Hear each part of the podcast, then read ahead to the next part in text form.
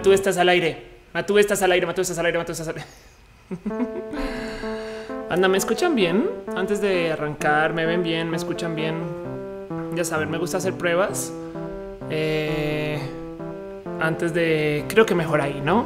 Me gusta hacer pruebas de audio antes de arrancar y que esto no nos tome por sorpresa cuando están dando. Y... mm, Pues ya, hoy, hoy... Hoy no es... Hacía falta algo. Yo prometí yo prometí que iba a hacer algo para hoy. A ver si un momento, un momento.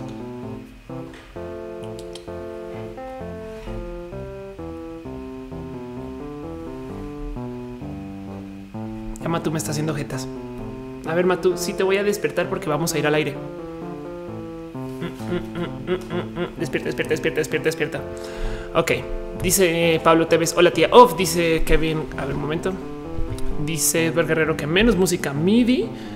Va chingón. Oye, justo sí, como que le di mucha música a la música MIDI. Pero bueno, además les quiero mostrar algo. Uh, Matu no sale de esa caja. No, no sale. O sea, ahí se quedó. Ahí vive.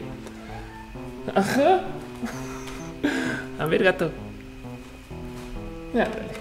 Ahora quiere echarse encima mío. Eh. Pero bueno, un segundo me organizo porque estoy poniendo todo a andar como siempre de último segundo, porque hashtag porque eres así. Matu.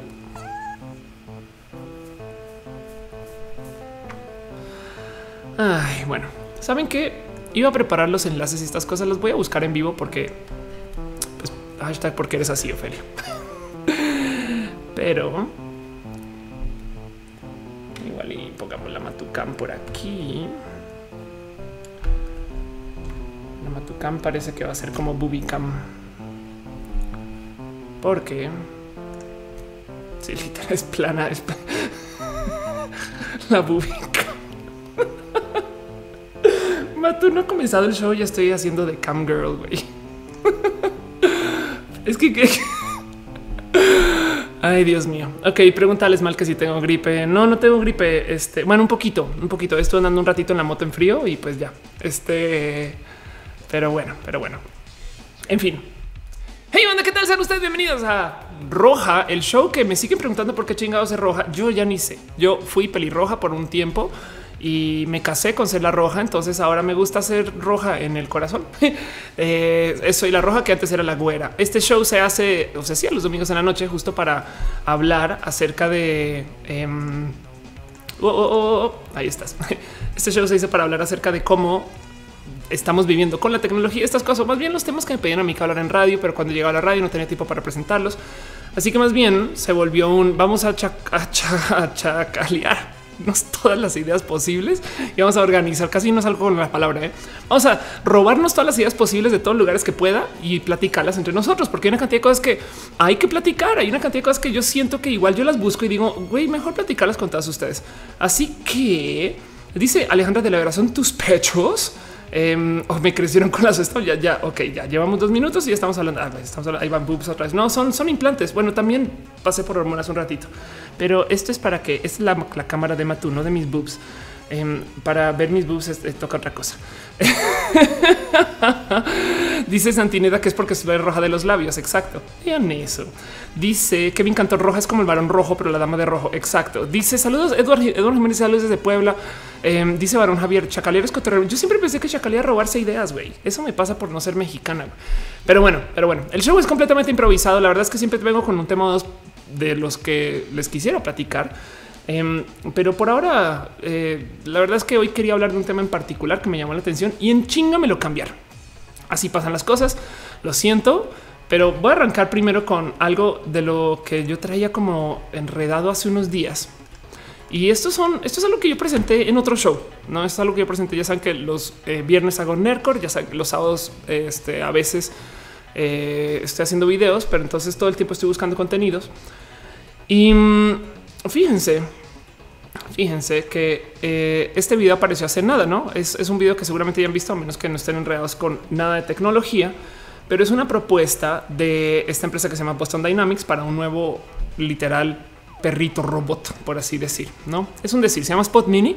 Spot Mini es un robot pequeño que viene eh, y progresa encima de esta cosa que es que tenía Boston Dynamics que se llama Spot Boston Dynamics. Spot. Ok, Spot es un robot que yo creo que hemos visto en varios memes, por lo menos, no? Em, que son estos como perrillos.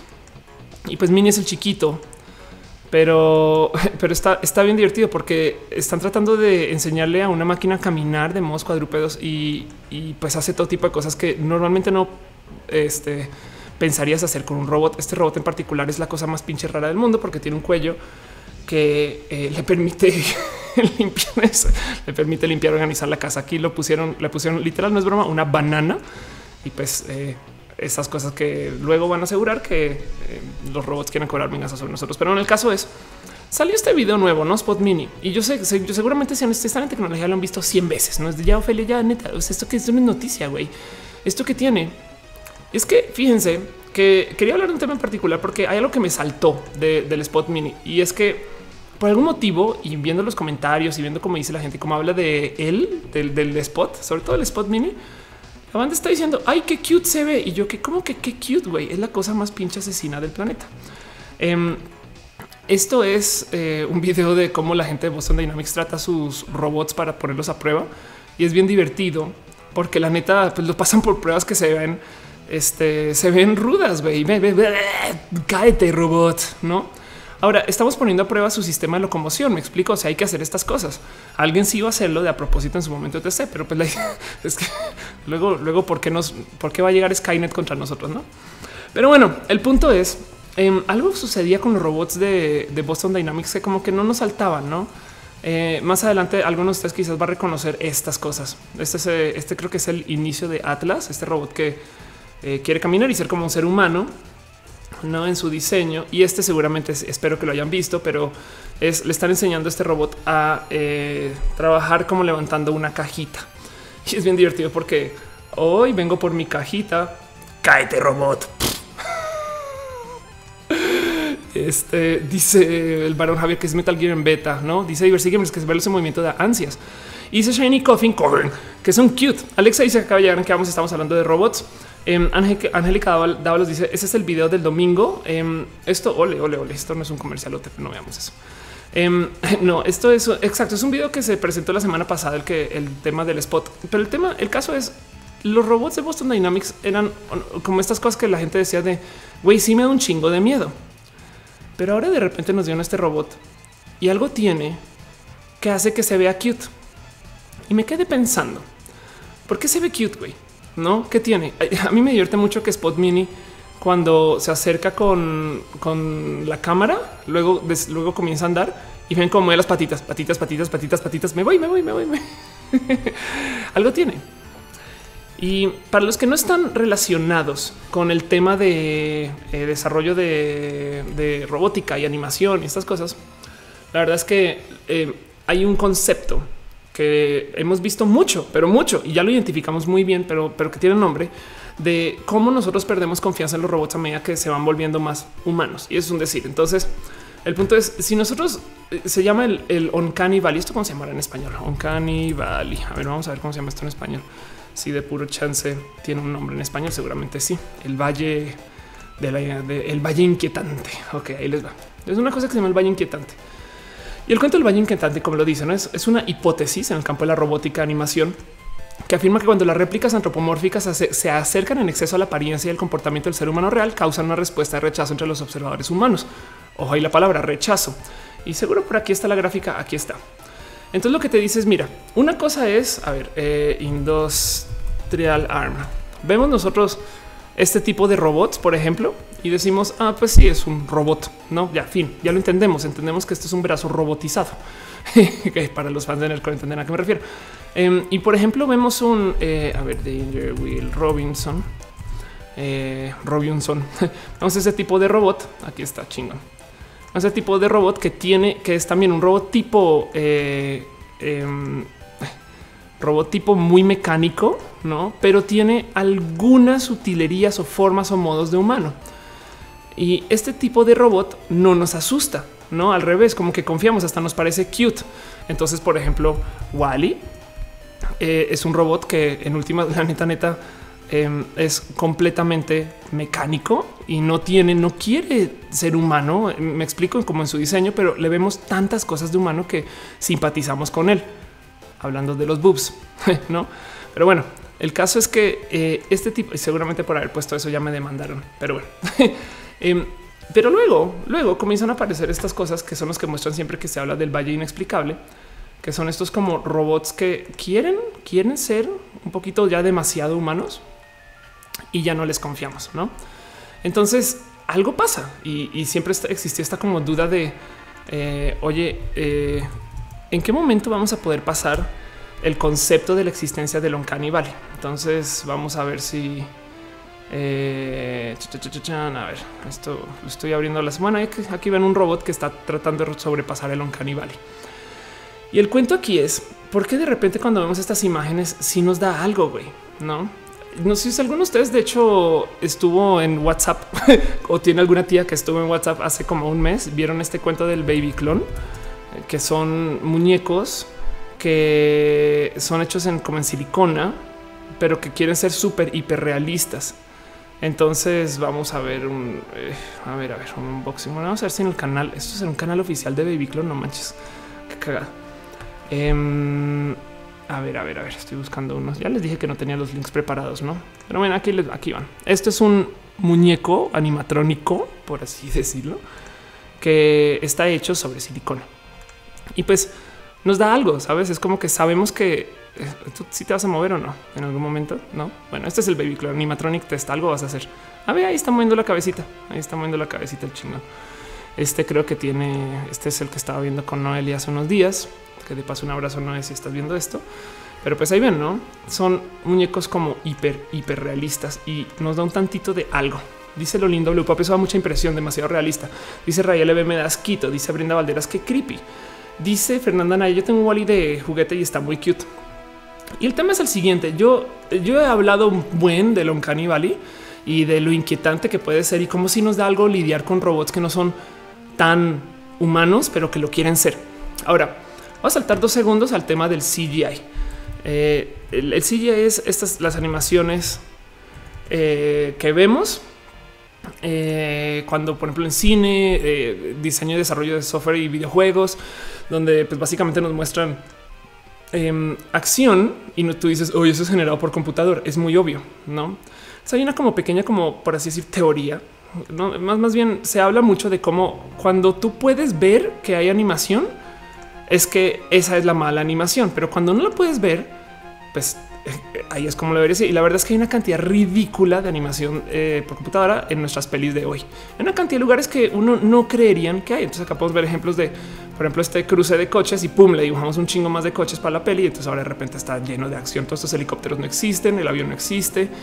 Em, la cantidad de cosas que vemos en pelis aún que no sean pelis de ciencia ficción, que sí, Transformers, pues claro que podemos ver cómo lo hicieron y, que es muy evidente que pues que los dibujaron ahí, perdón si ustedes creen que sí existían, pero, pero pues el caso es que hay una cantidad de uso de CGI en espacios donde ni lo creerían que se usa.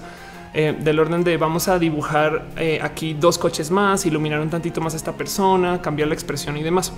Em, es más, aquí por ejemplo creo que esto es un ejemplo muy bueno. Esto es una peli que tiene una explosión, de lo cual estaríamos pensando que, ah, claro, lo explotaron. No, toda la explosión es dibujada por animación. No, no, no sé qué peli es, eh, pero sobre el video explica.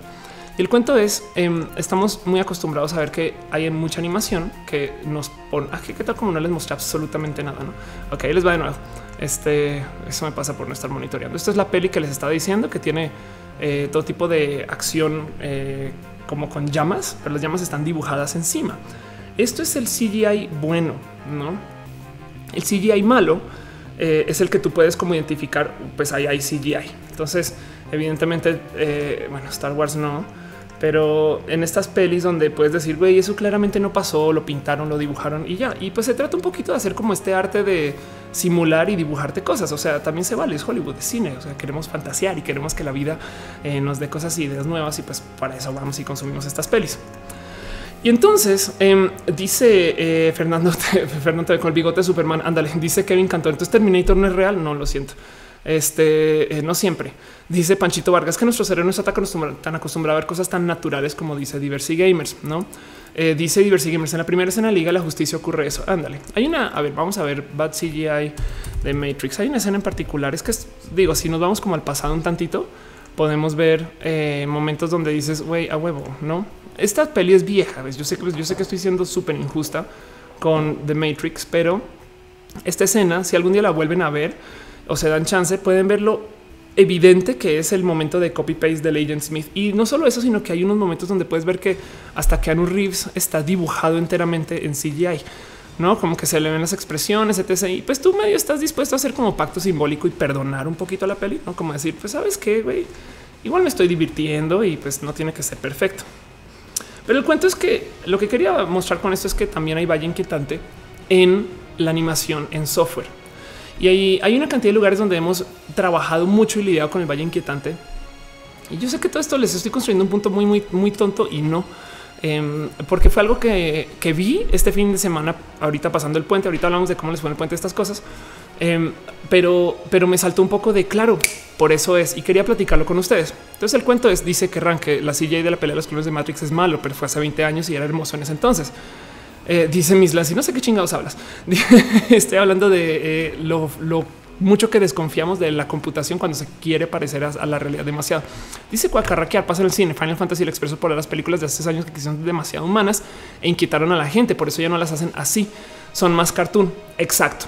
Y el cuento es este. Eh, voy a volver a la gráfica del Valle Inquietante. Qué bueno que está en español. Aquí está. Vamos a ver si la pueden ver bien. Esta. El cuento es este. Tenemos dos picos del Valle Inquietante. No más para repetir. Si, si los robots o la imagen que estamos viendo de cierto modo tienen un poco un parecido humano bajo, no? O sea, son evidentes, son robots evidentes. Pues confiamos, no nos parece familiar. A medida que le vamos añadiendo pequeños eh, ítems como antropomórficos, que bracitos, que patitas, que antenas, que orejas, que estas cosas, comenzamos a confiar un tantito más y nos es más familiar. Pero de repente hay un momento donde dices, ok, wait, esto está muy loco y no lo es. Y yo siempre decía, claro, es que tiene que ver con el diseño de los robots no tiene que ver con el mero look que le están dando estos robots. Acaban de lanzar a Ivo, creo que literal se llama Ivo 2.0, no estoy segura, eh, pero, pero sí volvieron a relanzar el perrito de, Sony. Vean, eh, y, y pues ahora se ve así, no? El Ivo anterior, nomás para dejarlo en claro, era esta cosa, ok, que es un perrito robot de Sony que es súper caricaturesco, ¿no? Y, la verdad es que tiene algunas, es más, estoy segura que la Ivo se ve diferente. Bueno, en fin, seguro ya había tres versiones. Eh, pero ahora, ah, vean, este es el otro. Ok, este es el que yo conocí, porque es el que tenía eh, Akira en su mesita. Pero ahora nos están dando este Ivo y algo tiene que ahora se ve weird, no está chistoso porque te muestran este robot y dices, ok, está divertido y te muestran ese robot y dices, güey, hay, mucha gente lo ha comentado, es de no me gusta su diseño, estas cosas. ¿Qué chingados está pasando? Pues ahí donde lo ven, em, parecería que el tema no es, y esto fue lo que me cayó el 20 el, fin de semana, según yo el tema no es la apariencia del robot, güey. Eh, dice de paso Rey LB, Aibo como Aibo, la palabra japonesa que significa compañero. Exacto, sí. Dice Branda Alderas que está mejor. Dice Vladimir González de qué se trata el canal. Eh, se trata de eh, Ofelia Pastrana, básicamente. Dice que Rank quiere un Ryan Gosling replicante. Dice que Rank también que si le viene la entrevista que Tomás Le Marquis le hace Sofía la robot con ciudadanía, debería hablar con eso. Pero entonces Cristian dice que le dan pavo las estatuas y que sí va a tener que ver. Un segundo que, a ver, un momento. A ver, querido Don Matu, quítame la, la boob cam y pongámosla ya al gato que se hizo allá lejitos. En fin, Lorena arriba se empezó a ver que ver domingo. No estamos en puente, eh, pero bueno, el caso es lo que hace falta con los robots que no pasan el valle inquietante.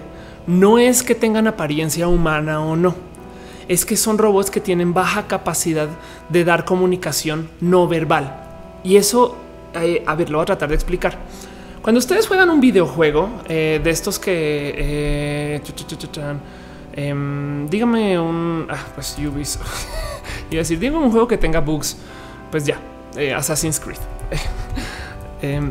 Perdón, perdón, Ubisoft, no, me odien. Los, de Ubisoft seguro me van a comenzar a bloquear en este momento, pero a lo que voy es esto. En Assassin's Creed, tienes un momento, un, videojuego que está tratando de simular el, comportamiento humano. Eh, y de cierto modo el juego tiene uno que otro tipo de problemas en interacción. Digo, en este caso busqué un juego que tuviera bugs para que se pudiera como maximizar el ejemplo que les quiero dar. El cuento es, a veces vas caminando, no sé si les ha pasado en estos juegos, van caminando y a veces de repente como que no pueden cruzar por algún lugar, ¿no? O, tratan de subir un escalón y no lo pueden subir, güey. O de repente tratan de hacer algo y se atraviesa la ropa, ¿no? Y te quedas con este, o, sea, ¿qué está pasando, no? Este tipo de cosas, ¿no? Es de, güey, o sea, ¿cómo? No entiendo y se rompe la ilusión en chinga loca. Ahora imagínense cuánto dinero se ha gastado para tratar de desarrollar este tipo de animación, hacer una pieza animada en 3D que quiera verse tan realista, con texturas tan chingonas, con interacciones tan chingonas para que de repente tú te sientas muy incómodo o incómoda cuando tratas de subir un escalón. Del otro lado, em, Mario Galaxy, no, no Galaxy, Mario Odyssey, eh, Jump, eh, no, no, no, no, no. Eh, Mario Odyssey. A ver, vamos a buscar tricks. No del otro lado, eh, que conste que además estoy eh, justo comparando. O sea, vean, es un poco injusto, pero estoy comparando trucos de Mario con cómo se ve la animación en Assassin's Creed. Pero el punto es el siguiente. Acá tienes un juego que claramente no está tratando de emular la realidad, entre comillas pero no es muy pinches familiar y está raro porque ve las cosas que está haciendo el pinche Mario. Me explico. Vean esa escena, sobre todo esa escena en particular. El dude ve sus manos y son manos de animal. Entonces ahora saltas, pasa no sé qué. Esto de hecho eh, es simple y no tan simple a veces, pero si te sientes un poquito de ah, claro, voy por acá, voy por acá, estas cosas y demás. Quizás es un caso muy exagerado, pero es que siento yo que lo que nos lo que estamos pasando es ahí se tomó una como decisión de que como no es tan difícil recrear el lenguaje no verbal para que los robots puedan ser, entre comillas, creíbles. Entonces decidimos, en vez de tirarle al otro lado del valle inquietante, donde dice humano sano, donde dice replicante, y más bien quedarnos con lo que hay a la izquierda, que es cosas que tienen, que son claramente no humanas, pero que tienen eh, este, todo tipo de significantes humanos añadidos. Entiéndase, por ejemplo, el robot de Wally que es la cosa menos humana que hay en su diseño, pero tiene lenguaje no verbal humano, como que por ejemplo sonríe y hace expresiones con las manos y tiene cosas en su animación con las cuales somos similares. Del otro lado, los robots que están tratando de hacer para que se vean como humanos, si bien tienen la apariencia, no están mecanizados lo suficientes para podernos dar ese tipo de expresiones no verbales. Em, dice eh, David Contreras, el juego de cara es más del tema de Ophelia Pastrana. Ahorita lo busco.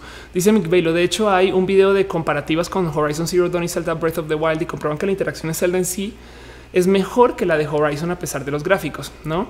André Quiroga dice que hable de los shitty robots. Vamos a mostrar shitty robots mientras sigo hablando. Shitty robots. Y esto es algo que yo traigo así como súper superpuesto. A ver, primero que toque shitty robots, nomás para que vean y se divierta un rato. Esto es una chica que creo que ya comenzó en Reddit y se llama Simón Simón, creo que ahí está Simón Giertz, que diseña este tipo de robots que son este robots un poco poco funcionales. y ella ya a esta altura va a decir que es performer, porque lo que hace es como esta es su, esta es su alarma, su despertador. Pero bueno, el punto es, tenemos que considerar que esta va a ser nuestra vida, ¿no? En algún momento tener ese tipo de apoyo, ayuda eh, mecanizada y demás. Y pues ella se está burlando un poco de eso porque dice que pues tienen uno que otro problema. Y en fin, eso es, André, que te diviertas un ratito viéndolos. Este dice Dale Caro Wally mueve los ojitos. Justo hace nada apareció entonces el cuento de Sofía Robot. Sofía la robot que eh, tiene una ciudadanía, pero quiero que vean, quiero que quiero que vean el tipo de lenguaje no verbal que maneja este robot. Es está bien pinche, o sea, es la cosa más evidentemente mecánica del mundo. Yo creo que también tiene un pequeño factor de a propósito, como que nos muestran, a, nos muestran a Sofía y pues sí, es, es sonríe y parpadea, pero pues no tiene cabello, no? Igual y sí, estas cosas. Y la pregunta es si debería de tenerlo. Entonces hay algo en su mirada que está perdida, hay algo en sus modos, hay algo en cómo nos se dirige a nosotros y estas cosas que no, que no lo comunican. Comparemos eso con eh, y este Eva Wall y vamos a ver si aparece así nomás. Comparemos esto con una escena muy, muy tonta, muy chiquita de las cosas que suceden cuando Eva y Wally se conocen. No más quiero que vean. Estos son dos robots que se supone que son esos robots, pero vean la cantidad de humanidad que hay en sus interacciones. Y entonces yo creo, y esto la neta me voló los sesos, es de cierto modo me cayó el 20 que no es que no tengamos la tecnología para pasar el valle inquietante, es que no hemos reunido animadores chingones con eh, gente que hace hardware de robot chingón. Me explico. Volviendo al caso de Baby Clone, de cierto modo es más fácil eh, animar bebés con todo y que los bebés son súper, la, neta sí son un poco hasta friki. Eh, pero bueno, quiero que vean que nomás que Baby Clone está haciendo también bebés este, avatares, ¿no? Todos estos son en silicona y estos creo que no son animados.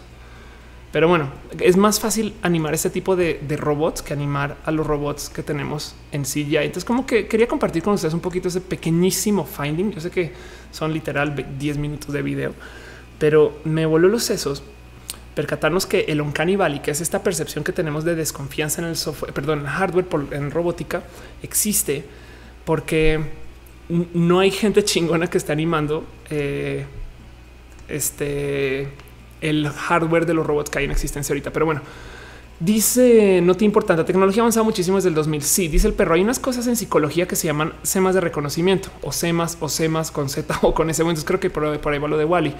Em, anda, dice que Animo Rizón es la mejor youtuber. Ay, gracias. Um, ¿Cuándo harás colaboración otra vez con Victoria? Nunca hice colaboración con Victoria, con todo que vivimos juntas en la misma casa. Con Renata tengo una invitación pendiente, entonces pues bueno, Ojalá, yo creo que tengo que perseguir a Vico. Me escribió hace nada y quedamos de vernos para cosas. Entonces, si sucede algo, pues acá lo verás. Dice David Contreras, eh, este cares de PlayStation 3. Ándale, creo que ya sé quién hablas. Claudia Palomines dice aquí trasnochando mañana va a hacer clases. Mis alumnos me matarán. Saludos desde Chile. Perdón, perdón. Oigan, que de paso, eh, y, saben que, a ver, voy a, voy a, buscar un poco un video nomás. Eh, Final Fantasy, The Spirits Within. Esto era lo más chingón que tenía en animación por CGI hace, hace unos, esto de cuándo fue, esto en qué año habrá sido. Bueno, estoy según esto es el 2006 que se subió este video, pero no sé si está pelis desde entonces, pero esto es Final Fantasy, una que literal publicaron una película que en ese momento fue súper innovadora de CGI, no animada con seres humanos, por así decirlo. Y entonces asustó un chingo de hoy. No manches, en el futuro no vamos a necesitar actores. Hoy en día tenemos esta calidad de gráficas en cualquier consola de videojuegos generada en tiempo real. Entonces sí hemos mejorado mucho y sobre todo lo que ha mejorado un chingo es la capacidad de la animación. Fíjense que em, hay que tener en cuenta que el CGI experimenta un chingo porque en la animación, vamos a dejar los robots de lado un segundo. Los robots de lado lo más avanzado entonces son Sofía y estas cosas y tenemos serios problemas de confianza porque los robots que nos están dando tienen hardware que no se presta para mucha confianza o mucha humanidad. Bueno, hasta que de repente llegó em, este robot que salta, no? Que fue el que presentó Boston Dynamics hasta ahorita, que, eh, que, que siento yo que sí está animado de modos con los que podemos de cierto modo empatizar. Esto, esto es el otro video que presentó Boston Dynamics hace nadita, que si lo han visto 100 veces, perdón, perdón, pero donde vemos este robot haciendo un intento por saltar. Si ustedes han ido al gym a trotar en la mañana y luego tuvieron que subir escaleras y han tenido las, piernitas cansadas, este, van a simpatizar un poquito con esta escena de lo que le pesa al pobre. Además que vean esto, el pobrecito salta, em, además vean el salto, pero además está muy cagado como hasta le tiemblan las piernitas, ¿no? Es como que y sube los brazos, yay. Esto yo creo que es tan pinches importante porque es la mitad de la comunicación de lo que está haciendo el robot. No está diciendo palabras, pero igual nos está comunicando. Entonces, de cierto modo, creo que yo que lo que hacía falta era que nos animaran el hardware. Pero bueno, en software tenemos una cantidad de trabajo hecho porque tenemos estas pelis que son extremadamente bien animadas con las que simpatizamos. Todo el mundo dice que llora con Coco. todas las pelis de Pixar tienen un componente con el cual simpatizamos y son dibujos. Entonces, pues es que Ophelia, los dibujos ya existían desde antes. Tengan en cuenta que estos animadores están, trabajando sobre el software de cómo animar y este, exagerar expresiones. Eh, dice Brenda Valderas, ya tendremos Digimons como amigos más o menos. Dice Valentina Estrada, a mí me sigue asustando. Eh, dice María Carlos, eh, pensé que no iba a llegar. Uy, anda. Dice Patito, yo ni siquiera puedo. Dice, ah, que vi un video de YouTube, vi un ad en un video de YouTube y lo quise cerrar. ¿En cuál? perdona que eh, dice Dale Car, esa película lo fantástico es que muchos detalles se llevaron nivel pixel por pixel, por eso decía que una gran innovación. Ándale. Eh, dice Gerardo, ¿sabes si Enrique Ganem está muerto? Según yo, no. Eh. Ariel Rosas dice: If a machine behaves as intelligent as a human being, then, it is as intelligent as a human being. Can a machine have a soul? eh, que es una frase eh, muy bonita. Pero el punto es justo, sí, la va a traducir eso. Si, si la máquina se comporta de modos tan inteligentes como un ser humano, entonces es tan inteligente como un ser humano, ¿no? Entonces la pregunta es si puede tener un alma. Pues eh, depende de la creencia del alma.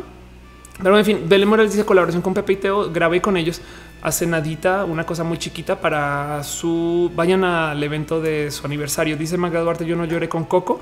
Y oigan, y si Coco es una prueba, es un captcha.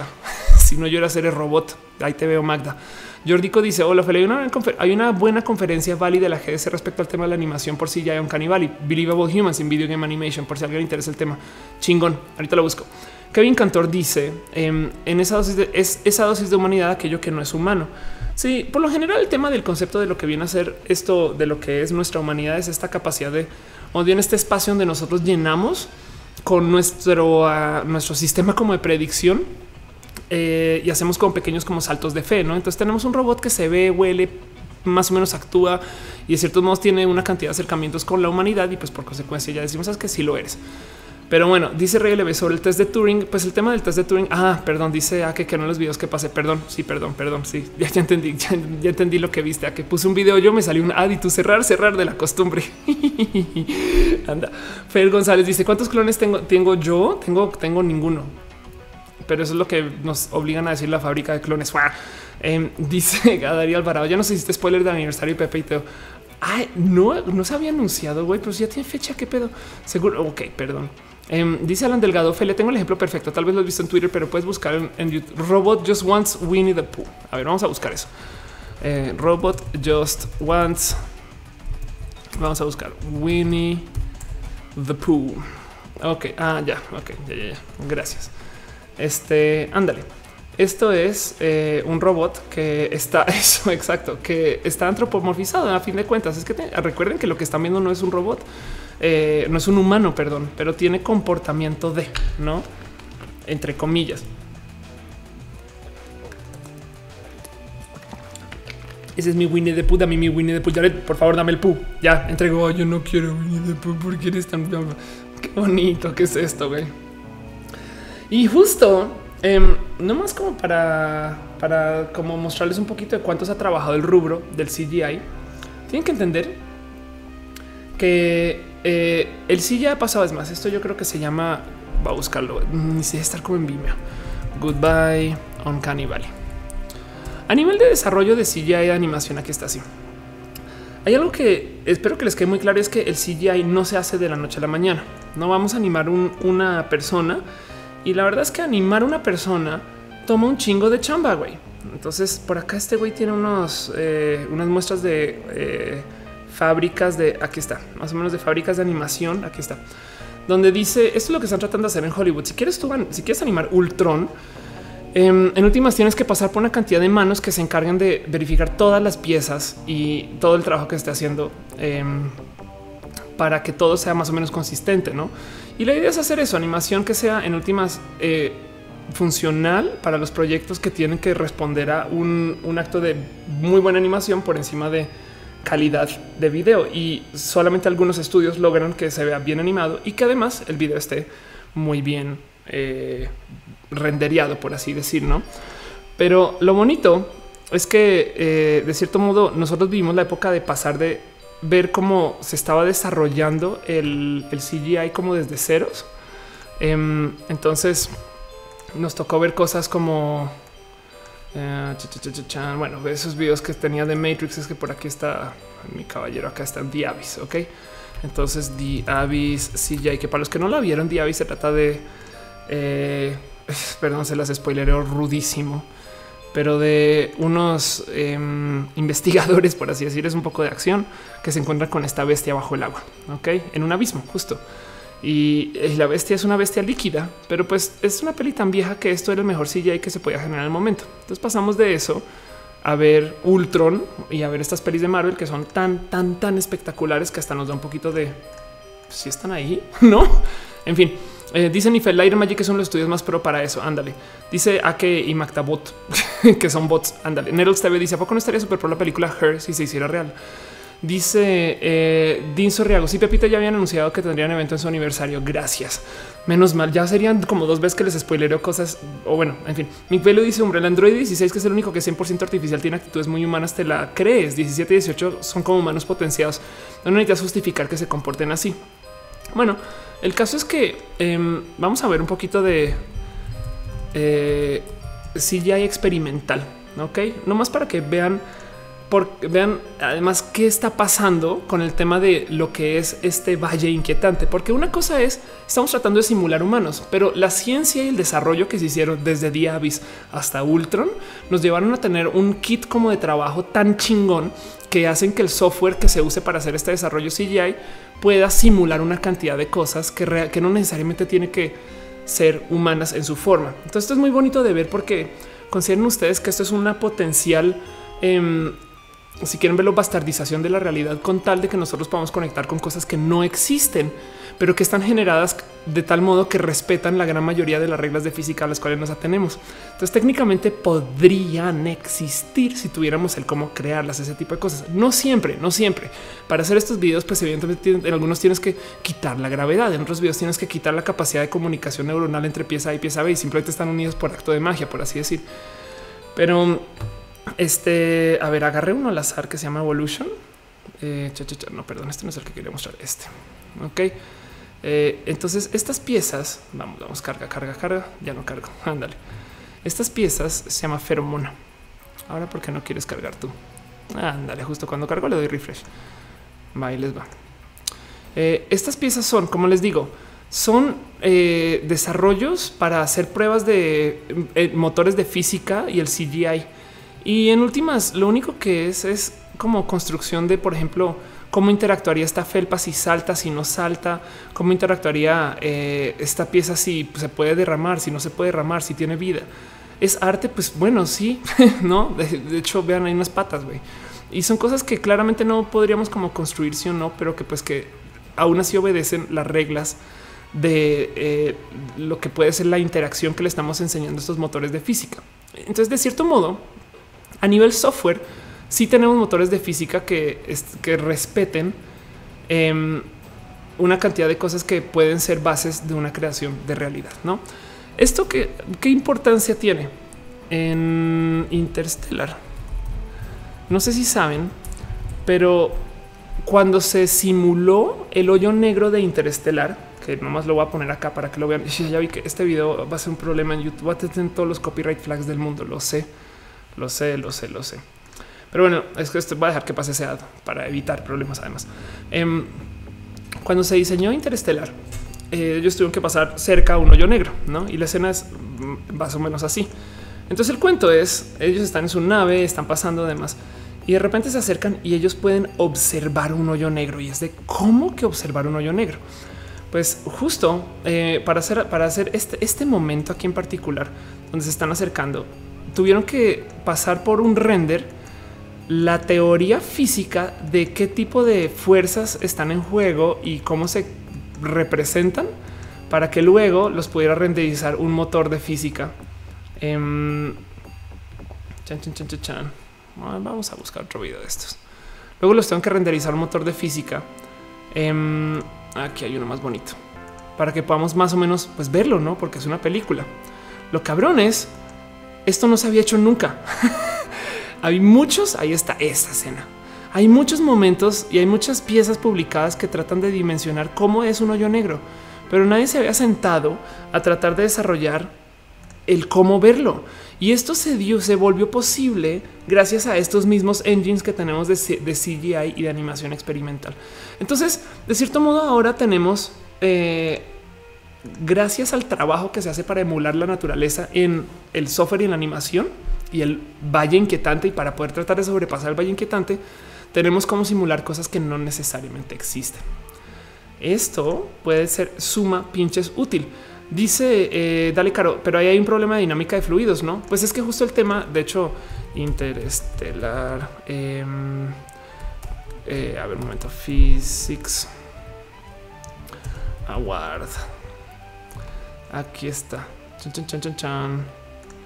El cuento es eh, aquí lo vemos mejor, caro, para que puedas ver a, qué me refiero.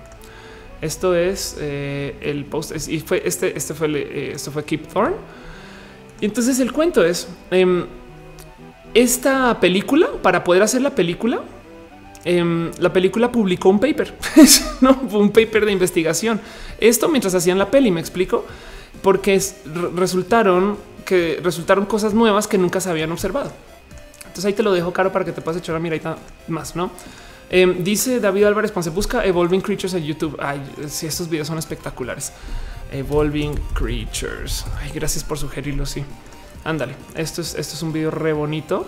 en escritorio, ahí vas, ¿no? Donde nos muestran computadoras tratando de imaginarse espacios evolutivos de criaturas que pueden o no pueden existir, ¿no? Y la idea es ver más o menos según reglas básicas de interacción con física, qué tipo de, de criaturas crea este, este tipo de motores, ¿no? Eh, aquí hay uno en particular donde le quieren enseñar a una, a, una criatura generada a caminar. Entonces está bonito porque él solito te va como aumentando, como que eh, va mejorando, ¿no? Entonces vamos a tratar de caminar acá, luego vamos a tratar de caminar este con, eh, digamos que si tiene una cola larga. Pero estas son las cosas que luego nos ayudan a entender, por ejemplo, cómo funciona el sistema bipedal de un dinosaurio que ni siquiera hemos descubierto, ¿no? Pero que a lo mejor se presta para que sí exista.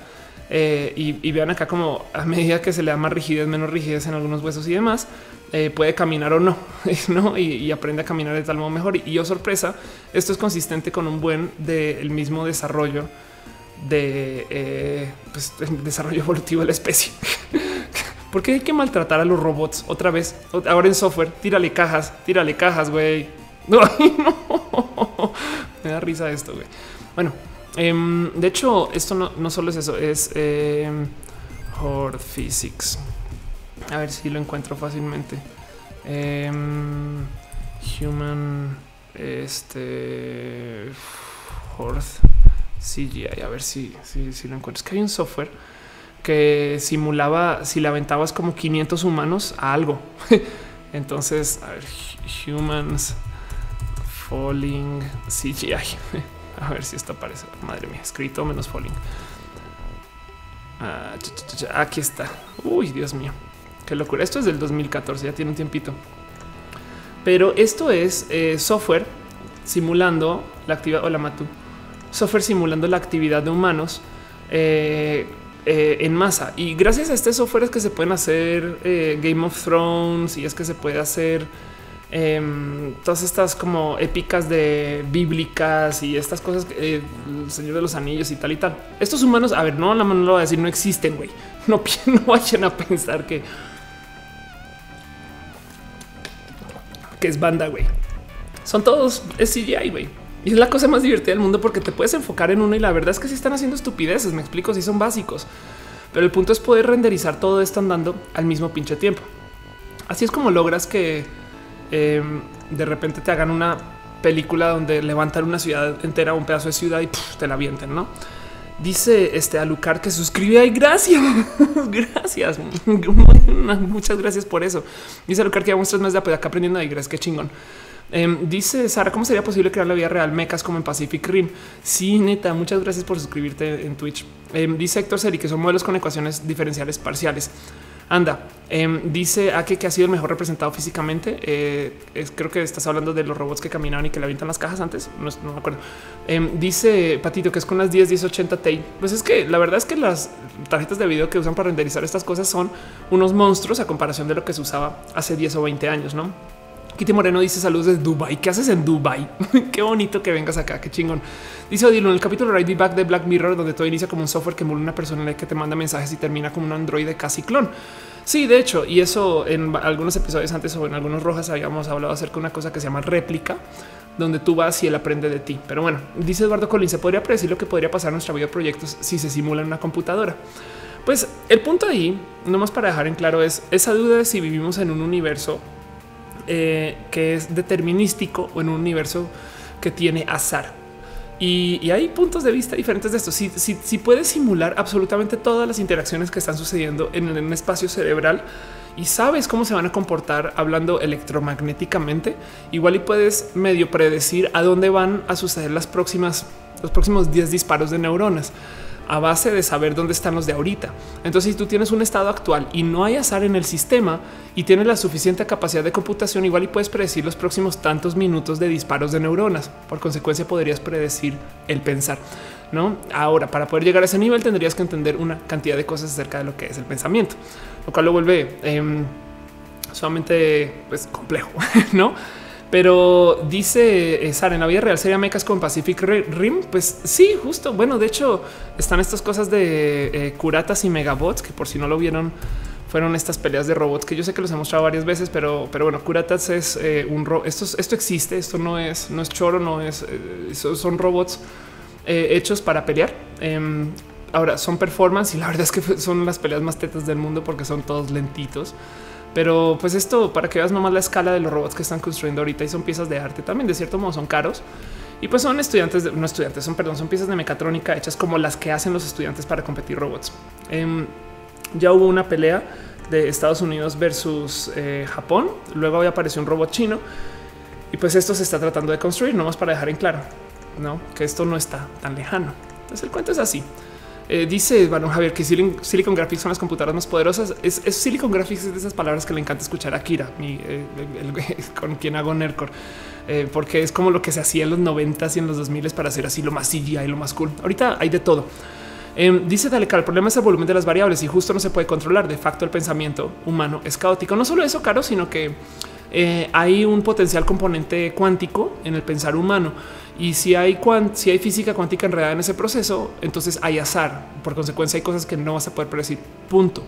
Y eso, pues bueno, en fin, em, eso, esa es la diferencia entre que sea eh, eh, un universo determinístico o a ver si, si algo es determinístico implica que si tienes todas las variables lo puedes simular o que sea un universo eh, que tiene azar. Dice Marco López, el pensamiento es un proceso no muy complicado de teorizar y aprender. Lo, complicado es asimilar que lo que somos sea un proceso sistemático. Exacto, sí, o sea, que sea determinístico o también sistemático, ¿no? Que, que sí, porque, porque piensas esto, vas a pensar eso. Eso no siempre se tiene que dar.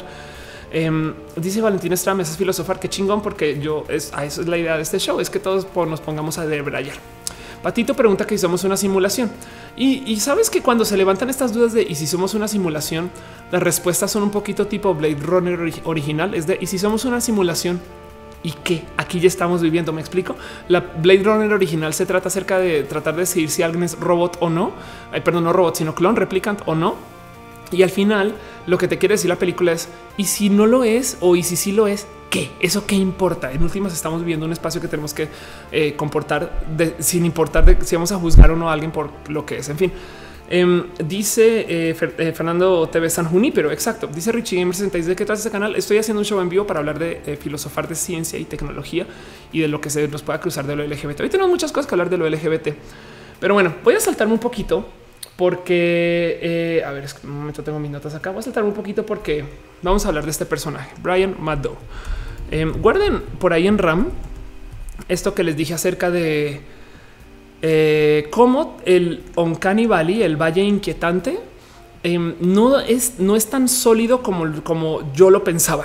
Ok, es un, es un compartir que les estoy dando de mí para ustedes, donde a mí me enseñaron que el Uncanny era súper rudo de cruzar porque los robots van a tardar mucho tiempo en poder tener esta capacidad de tener expresiones humanas. Por más cuerpo que les puedas dar de humano, no se pueden expresar como humanos, porque es decir, no mames, los humanos somos recomplejos hasta que me cayó el 20, que toda esa ciencia de la animación, de cómo expresarse como humanos, ya se solucionó en las pelis. De repente toda la gente que está haciendo CGI en su espacio altamente experimental ya encontró cómo hacer que un pinche robot inflable globo blanco sea tierno y que simpaticemos y que empaticemos con él. No mames, güey.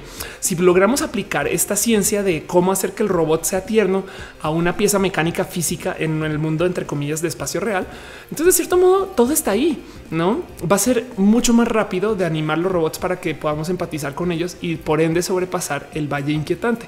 Y una de las muestras es como el robot de Boston Dynamics, el amarillito, em, se lee tierno y es un robot que es, güey, es una pieza mecánica amarilla, no? Em, dice Jesús Miguel Varado, si somos una, simulación debe de haber hacks, ¿no? Porque nos programamos como, como la magia y cosas sobrenaturales. Si hay un hack, vamos a hablar de eso. Vamos a hablar de eso que está pasando ahorita. Esto me lo mencionaron hace nada porque me dicen, güey, off, llevas mucho tiempo hablando de que existe algo que es la, que la gente este, Transespecie. ¿Dónde está el gato? ¿A tú? No manches, perdí el gato. Ya llegará. Bueno, llevo un rato hablando acerca de la gente transespecie, que es básicamente estas personas que eh, transgreden la especie. No, ok, trans viene de latín de atravesar. Yo soy una persona transgénero porque yo atravieso el género que se me asignó al nacer. Yo nací con un género asignado porque alguien me vio los genitales y dijo, ay, a huevo, va a ser hombre. Y pues no, yo no. Eh, decidí atravesar eso y pues ahora vivo como mujer y esa es mi vida. Em, también puedes atravesar el vestir, eso, eso te hace transvesti, eh, o sea, básicamente si te quitas el vestir, entonces vuelves a ser tu género original asignado, entre comillas, en fin. Y he hablado de cómo hay, por ejemplo, rubros de lo trans que están muy aceptados, como la gente transnacional. Nacen y se les asigna, una cultura y nacionalidad, pero luego viajan, viven en otra ciudad o en otro país y ahora cambian su nacionalidad y guess what? Son transnacionales. Eso está súper, súper internalizado y hasta aceptado. Y es un decir porque todavía hay países donde se le mira, se le mira mal a la gente que es de otros países que son transnacionales. Pero tengan en cuenta que fue tan rudo el, eh, fue tan rudo para algunos países el adaptarse a la gente transnacional que aparecieron cosas como el famoso cuento de la raza maestra aria alemana. No, en fin, en fin, dice Kika Barks, el gato está arriba del árbol. Ándale. Dice Richie que me se pueden crear los hologramas que interactúen con nosotros. Es muy posible que sí. Em, dice Kenny Morrison, si son gemelas en colores, son gemelos. Wow, es una buena pregunta. ¿eh? Yo creo que igual y igual y da una definición de gemelos eh, genéticos y gemelos sociales, quizás. en fin, el caso es em, hay espacios de lo trans que, están muy internalizados y como ahorita viene este tema de inteligencia artificial que va a sentirse humana. Eh, y puede que nos pida derechos de humanos en algún momento, pues entonces vamos a tener que lidiar con robots humanos, no entiéndase. Y eso de nuevo, a ver, Sofía, em, Sofía Ciudadanía. Es que es un ejemplo muy bonito que la neta es, también en qué chingados, cómo deciden estas cosas, no? Pero el cuento es este: Sofía es un robot humanoide que se va a presentar en, el Talent eh, Land y básicamente el cuento es tiene, tiene una tiene ciudadanía. Es una inteligencia artificial que se le otorgó una ciudadanía en el reino de Arabia Saudita y por eso fue noticia. Bueno, va. Pues el caso es que eh, vamos a tener robots que van a pedir este tipo como de derechos de humanos, tanto como vamos a tener humanos que van a ser tan desconectados de su humanidad según cuánto se añadan a su cuerpo en lo que tenga que ver con robótica que vamos, no vamos a saber si son humanos o no. Eso también puede suceder. Este dice Valentina Estrada, Ofelia, hablas tan rápido, apenas estoy analizando algo que has dicho hace dos minutos. No te preocupes porque luego esto queda grabado. Eh, tú tranqui y pues eh, echemos desmadre porque igual nos queda una hora de show todavía. Em, y justo eh, esto me mandaron un enlace ayer o antier acerca de una persona que pues de ciertos modos podría ser considerada transespecie. Justo la pregunta es, ¿es transespecie o sí o qué? El cuento es este. No sé si ubican que hay una tecnología que se llama CRISPR-Cas9. Entonces, CRISPR-Cas9 es un sistema que existe hace ya un ratito, o sea, un ratito es dos, tres años, creo que ya entró como al ámbito popular eh, para modificar el ADN, no el, ADN de, cualquier cosa. Entonces em, tú puedes entrar a una célula y básicamente le das una orden de reemplazar el ADN con algo que tú le des preprogramado.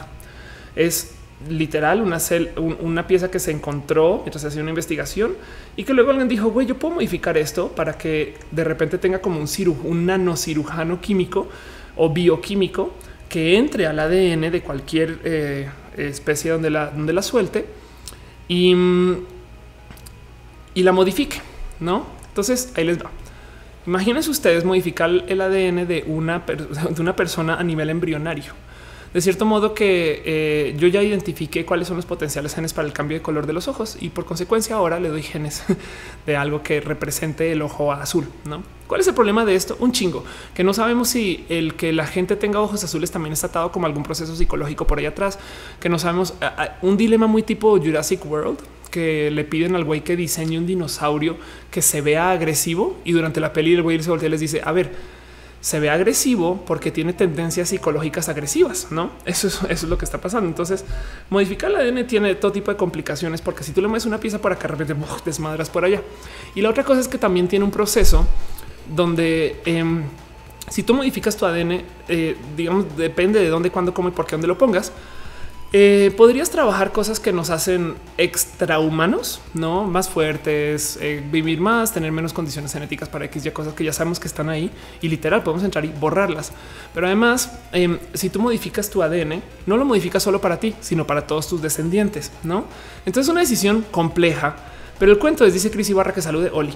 Em, el cuento es eh, alguien de repente decidió entrar y modificar su ADN. Entonces hay un humano y seguramente no es el primero. ¿eh? No dudo que esto ya se hizo varias veces por varias personas que ya dijeron a ver, a ver qué pasa, em, que se le modificó su ADN con eh, esta tecnología CRISPR. El cuento es este güey tiene una cosa que se llama el síndrome de Hunter. El síndrome de Hunter es una pieza que es eh, súper agresiva que causa que tu cuerpo tenga todo tipo de complicaciones en su desarrollo, pero que además hace que también tengas problemas de desarrollo cerebral. Y este personaje creo que es, creo que es de hecho la persona más longeva con el síndrome de Hunter. Y, lo que le hicieron es repararon la genética en sus células que le cause que se siga, que se siga eh, esparciendo el síndrome de Hunter.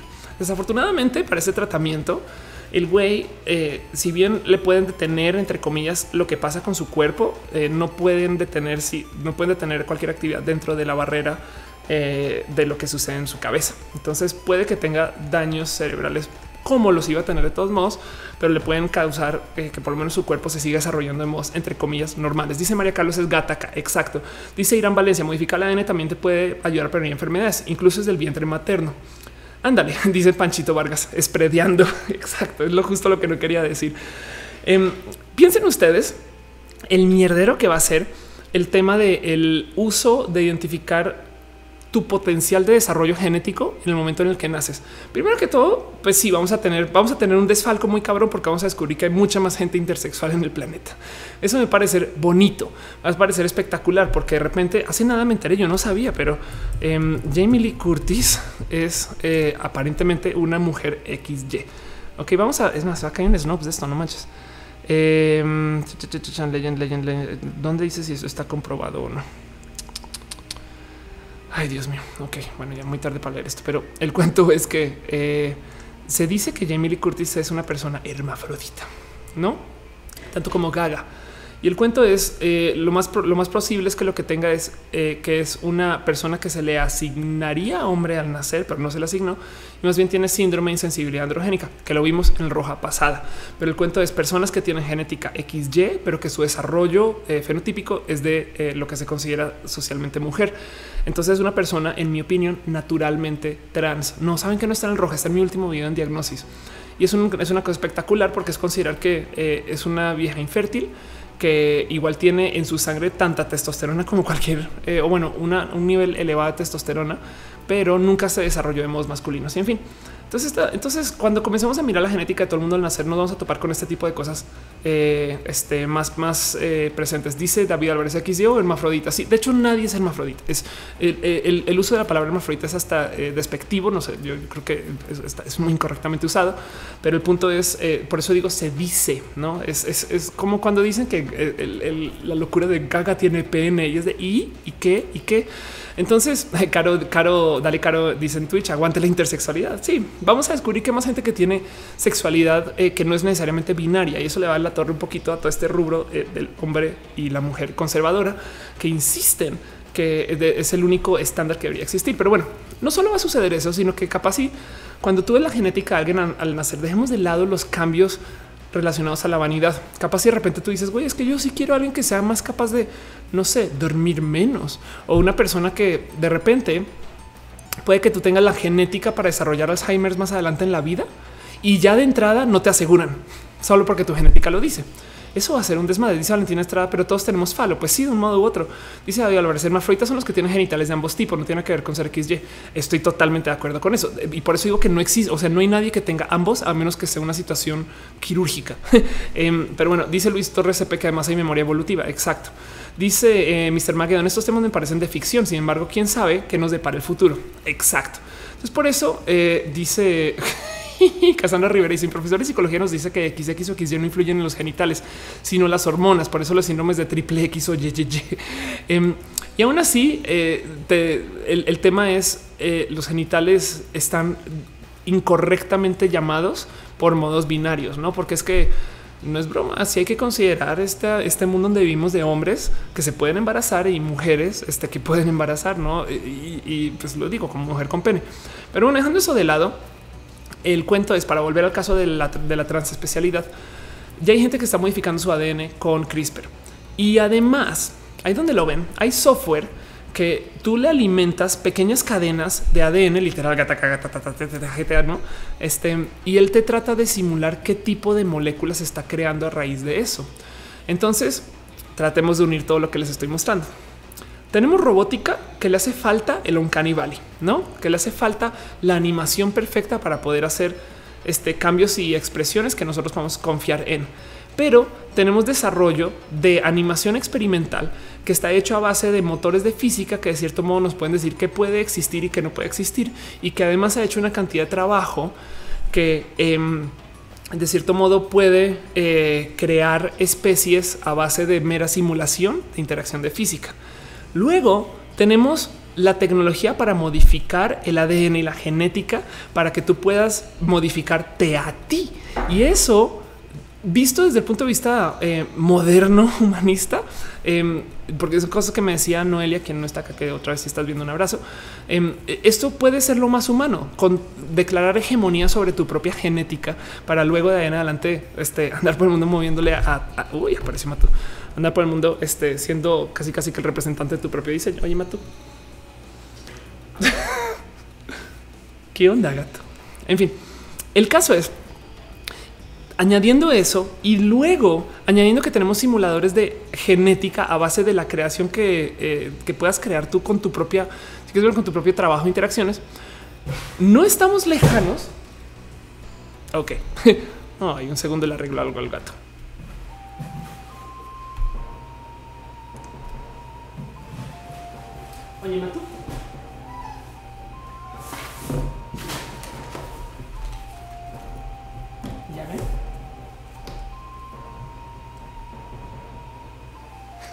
Pobrecito, tumbó la caja y ya, y ya decidí detener el show por eso. Eh, instintos de gato. En fin, entonces, para cerrar el punto, porque además estaba justo haciendo un punto así súper hot de todo, em, estamos caminando hacia, y esto me parece espectacular de considerar, estamos caminando hacia la capacidad de simular, inventar especies nuevas y crearlas.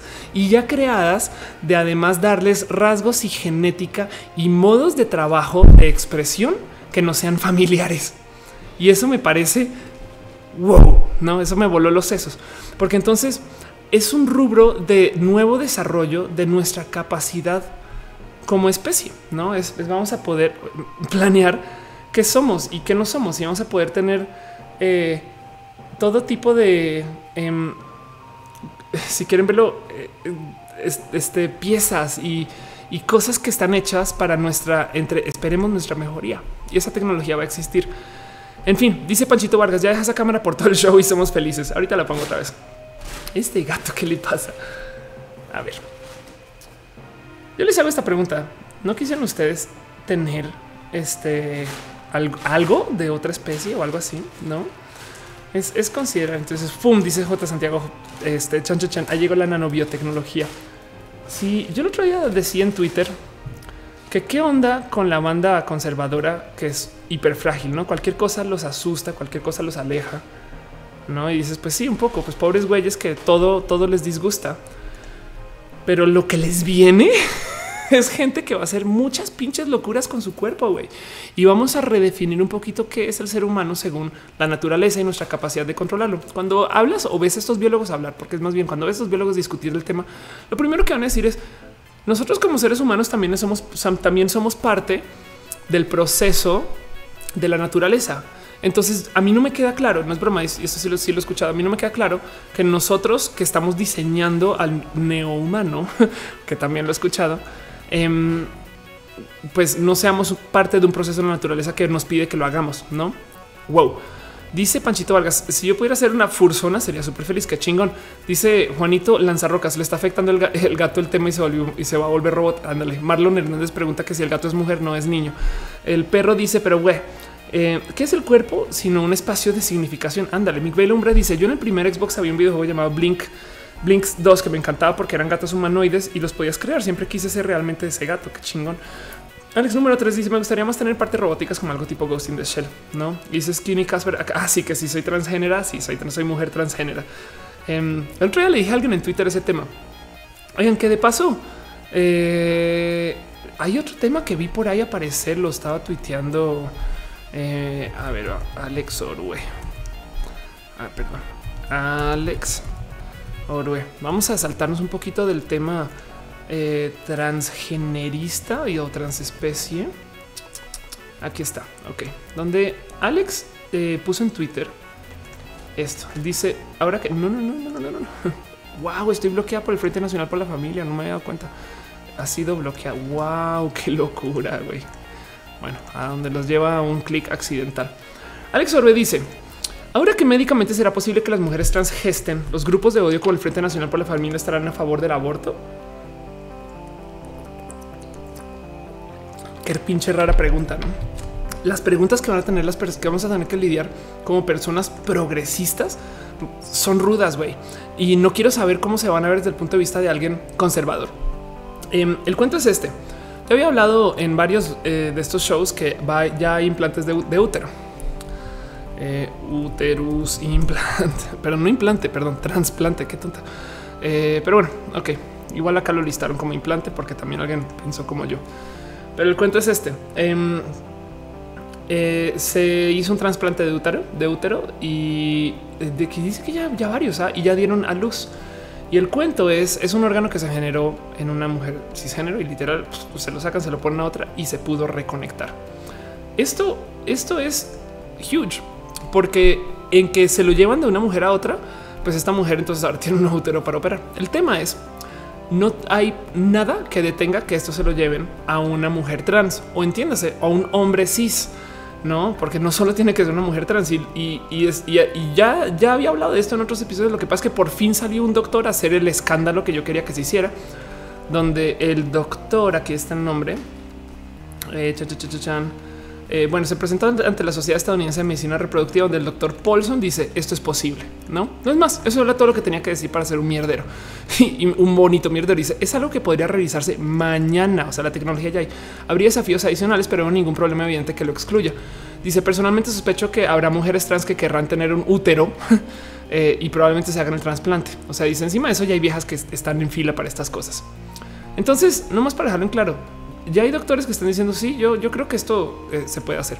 Em, y, hay que considerar entonces cuáles van a ser los problemas y las complicaciones con esto, porque si bien hace nada se habló de eh, una persona en China que le trasplantaron la cabeza, no? Eh, y, esto es un cuento literal. Este sí es sacadísimo de ciencia ficción hardcore, donde dicen, güey, es que tomaron la cabeza a un güey y se la llevaron a otro güey y lo volvieron a conectar. Para dejar en claro qué pasó, tomaron la cabeza de un güey muerto, se le llevaron la cabeza de otro güey muerto y los lo volvieron a conectar y no hubo problema. Entonces lo que está, lo que está diciendo este doctor, eh, que de paso tiene un TED eh, donde habla del tema, es yo sé cómo reconectar una cabeza. el problema es no solo la cabeza, sino también esa espina. Y no solo esa espina, sino que tienes que lidiar también con el tema este de rechazo de tejidos. Y hay tantas complicaciones y tantas cosas que conectar que esto es sumamente improbable, ¿no? Es más probable que tú puedas modificar el ADN de alguien que tenga un problema con su cabeza que le puedas trasplantar la cabeza. Dice y, José Max dice levanta una pregunta que de nuevo son de las preguntas para las cuales no tengo solución, pero va a ser cosas con las que nos va a tocar lidiar en algún momento y son sacadas de ciencia ficción y no, o sea, están aquí o estarán aquí en nada. Él les va la pregunta. José Max dice si una persona se trasplanta de cabeza, ¿de qué sexo va a quedar? Pues bajo su definición queda con el sexo de lo que traiga entre las piernas, pero pues si su cabeza este, viene una programación de otra cosa, pues igual no, no, podría funcionar. Dice eh, Yoshilo Troll, pon Alt F4 en tu computadora. No. Em, dice eh, Fer Anaya de la Torre. Desde el punto de vista conservador, todo es antinatural y arderá en el infierno. Ándale. Dice Jorge Rojas: Has estado en coma. Estamos intentando una nueva técnica. No sabemos dónde terminar este mensaje en tu sueño, pero esperemos que llegues a leerlo. Despierta. No, yo no quiero despertar, Jorge. Dame ser feliz, déjame ser feliz en mi sueño, que las cosas están muy bonitas ahora, sobre todo con Noelia. Dice, dale, Caro, un momento, yo conozco a ese tal Orwe, es un buen tipo, ándale. Caro dice, yo quiero un implante de esos. La neta estaría, estaría divertido considerar esas cosas. Eh, dice DeLorean, habla del transhumanismo. Todo esto de lo que estoy hablando es el transhumanismo.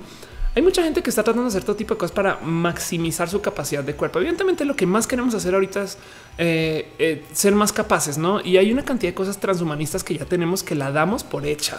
Como por ejemplo, tenemos ya un dispositivo para tener una capacidad de comunicación casi que de mente a mente con alguien que ya conozcamos y se llama el celular. Güey, yo sé que suena muy tonto y lo tenemos súper internet. Claro, todo el mundo puede hacer llamadas güey, y mandar mensajes de texto. Piensen cómo se le dice, cómo se le explicamos a un hombre de 1700 que eh, yo tengo un dispositivo hecho en metal y vidrio y plástico donde yo lo acaricio y le llegan mensajes a otra persona al otro lado del mundo. Y ese mismo dispositivo tiene acceso a toda la música del mundo por medio de un sistema mágico de conexión global. Y además me va a decir dónde estoy en cualquier momento. Un momento, hago una pequeña pausa. Android Mirrors XD dice Helgras. gracias, güey. Deja un donativo. Neta, neta, gracias. Gracias por eso. Lo aprecio mucho. Piñas, piñas, piñas, piñas, piñas para Android MERS. Em, entonces, a eso iba. Quería hablar de la, del Uncanny Valley, del Valle Inquietante, porque primero que todo quería presentarlo. Hay gente que no sabe que existe. El punto es, hay una complicación en robótica que es a medida que la robótica se va volviendo más real, dejamos de creer en ella. Pero siempre se decía que era porque faltaba algo, un yo no sé qué, algo que nos hiciera enamorar de estos robots. La verdad, la verdad, Alan Montero Rosón dice por qué piñas, este, porque se le regalan piñas a los donadores. Muchas gracias de verdad es por la fiesta, este, a Android, eh, eh, Android Mers XD. Este, agradezco mucho eh, la celebración, pero bueno, eh, dice Nifel, deja toda la música, toda la información humana está en nuestro bolsillo. Exacto, no es como cosas de magos. Me explico. Esto es como algo sacado de pelis ni siquiera de ciencia ficción, pelis eh, medievales, ¿no? Y estas son cosas tipo eh, Matú de Grey, ¿no? Ah, ya sé, Matú, te mencioné, eres tú, estoy hablando de ti. Pinche gato, güey. A ver. El caso es que, oye, Matú, oye, Matú, oye, Matú, oye, Matú, oye, Matú. El caso es que eh, ahora, ahora ya no, no, yo siento que no, no estamos tan atadas a una, a un problema de estos robots. Más bien lo que hay es que no se han unido. No es broma. Es que la gente que sabe animar piezas no animadas, no la gente que sabe todo esto que existe para el cine no está sentado trabajando con la gente que está desarrollando estos robots. Em, como que de repente tuvo un momento de wow, esta capacidad existe, pero llevándolo un poco más al extremo, no solo podemos hacer robots, podemos hacer nuevas piezas biológicas que estén hechas alrededor de esta mera investigación. O sea, piensen ustedes que lo que estamos haciendo son máquinas que pueden hacer máquinas biológicas. Ok. Y quería presentarles eso a ustedes para discutir y ver ustedes más o menos qué piensan del tema. Me pidieron también hablar de la persona que tuvo el trasplante de cabeza y pues sí, me senté a mirar y resulta que el trasplante de cabeza no era falso, solamente no es tan hype como se dice. Como por ejemplo, cosas que noticias que, que nos comunican a medias y que si te investigas, si, si, te sientes e investigas un tantito más, descubres que requieren un poquito más de cocción antes de que se vuelvan así de famosas. En Australia no se votó por la ley para permitir que la gente homosexual se case. Más bien el poblado, la ciudadanía votó y aprobó en un en una propuesta, en una encuesta, por así no, ni siquiera creo que ni siquiera referendo para decir sí, la gran mayoría quisiera que esto suceda, pero todavía entonces ahora tiene que pasar para que se haga ley. Pero ahí estamos todos en Twitter celebrando ya hay matrimonio homosexual en Australia. No, no lo hay. Hay un largo proceso legal enfrente. Lo mismo con el tema del trasplante de cabeza. Les encanta hacer este escándalo a los medios porque los medios están atrapados en un sistema de tener que generar clics para generar varo y así las cosas. Bueno, dice Nettle Steve, yo leí por ahí que querían funcionar el ADN de una rana eh, que soporte el frío con la de un humano. Por si algún día dejamos las tierras eh, que, eh, que, vamos a aguantar bajas temperaturas. Bueno, de hecho, eh, a ver, glow in the dark DNA. A ver, a ver, a ver qué hay. Aquí está. Ok. Cuando se trata de especies, como ya tenemos CRISPR, ya podemos hacer una cantidad ridícula de cosas y se han estado trabajando un chingo de esto. Entonces, Acá tienes marranos, pigs, marranos que se inyectaron con ADN de eh, cómo que traduce el jellyfish. Eh, ahí vea que hay un video muy bonito. Eh, jellyfish, jellyfish son aguamalas, creo, pero bueno, el caso es eh, son marranos con ADN modificado para que brillen en la oscuridad. no? Eso ya existe. Y, la neta es, ustedes consideran que esto que se hace, sobre todo cuando se hacen marranos, eh, el marrano es tan pinches altamente compatible con el cuerpo del humano, eh, motivo por el cual, por ejemplo, hay una cantidad de órganos que se crecen en marranos para luego hacer uso en humanos. Em, este, bueno, una cantidad, seis, no?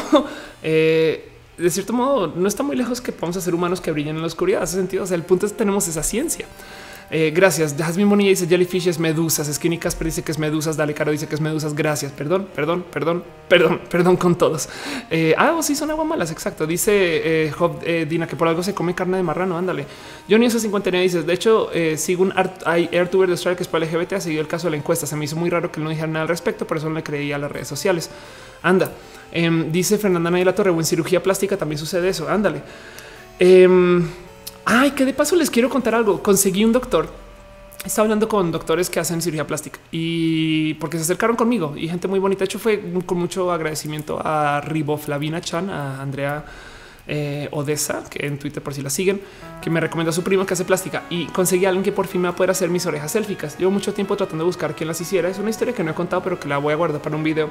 Mis orejas élficas, yo me las corté dos veces y más voy a acercarme un poquito.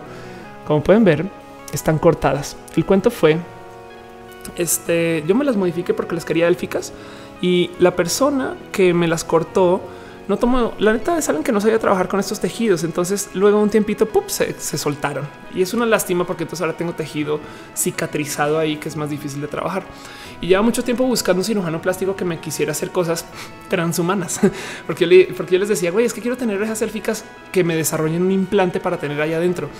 Y nadie me decía cómo chingados trabajarlos. Por fin conseguí a alguien que sí las hace, pero el cuento es que eh, va a tratar de hacer unos implantes que van a tener que crecer en mi piel. Entonces me estaba diciendo que el cuento es así. Cuando suceda, me va a divertir contando esto y la gente va a pensar que estoy aún más descabezada de lo que estoy ahorita. Pero el cuento es las van a tener que, crecer aquí eh, y con la oreja pegada. Y luego, a medida que va creciendo, va soltando cluc hasta que las cortan atrás. Y el cuento es que el implante es eh, un tejido tal que se adhiere al mío, no? Eso es como por así decirlo. En fin. Em, entonces voy a ver si logro tener mis orejas élficas. Por lo menos quisiera que para el próximo año. En fin, dice Celos Gons. Mi hermana tiene orejas élficas naturales. Qué chingón, qué bonito eso. Em, dice Okuba, me lo había creído. Sí, pues la verdad es que pasé por dos modificadores de cuerpo y ninguno fue capaz, que es una lástima. Em, dice Alejandro Cruz que promociona el canal de Alejandro Kings S o no Kings, perdón. Pues eh, bueno. Eh, dice eh, Christopher Luna que soy un pedazo de blog. dice Samantha, te maquillas muy bien. Si te dicen que no sé que no sé tenerse a oscuros, no les creas. Está en tendencia. Gracias. Eh, dice Nesli, ¿algún día harás un video arreglate conmigo? No sé, no soy ese tipo de, contenidos. Pues, ¿Quién quita? Felipe Piña dice con respecto a la imitación del comportamiento humano en música, ya hay empresas que venden librerías de audio que son miles de muestras de instrumentos reales que se después se secuencian. Sí, de hecho, de hecho, si alguno de ustedes trabaja en el desarrollo de software o de, websites, saben que existen los famosos templates, ¿no? Entonces, em, yo entendí que habían hace mucho tiempo que güey, hay websites que se parecen y resulta que es que alguien te vende el template, tú lo modificas un tantito para poner tu contenido, pum, publicado. Adiós. Pues resulta que hay templates musicales, hay canciones prehechas eh, que tú puedes de cierto modo recibir para modificar con añadirle esas cosas que le llamamos los fields y listo, tienes una canción eh, para publicar, no tal cual funciona en el mercado de templates de WordPress. También hay templates de rolas, no? Este dice no los antillaneres mujer 100%. Eh, solo si me defines que es una mujer 90 por 80. Em, dice Job Dino, eh, llegué por a leer que los ojos azules se ven mejor en la noche y los cafés resisten mejor la luz y el daño por ella. Puede ser. ¿eh? El perro dice la transespecialidad se parece al postulado de Ernest Kapp que entiende la tecnología como una proyección orgánica del ser humano. Em, hay mucho que entender acerca de qué somos y cómo somos y, y cómo nos nos responsabilizamos de lo que nos estamos haciendo. Pero les voy a decir algo. Miren, tenemos por lo menos 30 años enfrente nuestro donde la gente va a experimentar con su ADN, van a pasar cosas locas, donde los animales van a ser experimentados de modos sumamente profundos. Y, cuando tú hablas con los geneticistas también te dicen, a ver, güey, primero que todo, el perro existe porque nosotros ya hicimos modificación genética sobre el lobo para llegar a ese, a ese perro que tú tienes en tu sala. Güey, no solo se domesticó, sino que los criamos para que ellos se eh, ajusten a nuestros deseos. Y hay una cantidad de perros que son de altísimo nivel de diseño. Lo que estamos haciendo ahora es ese proceso en chinga. En vez de esperar 800 generaciones de mascotas para poder llegar al gran danés, vamos a agarrar a un animal base, volverlo el gran danés y que sus hijos de ahí en adelante tengan este look, ¿no? Em, eh, entonces, em, pues sí, la verdad es que hasta los indígenas entonces serían modificadores genéticos en que ellos crearon nuevas especies de plantas para poderse ajustar a su agricultura en su momento.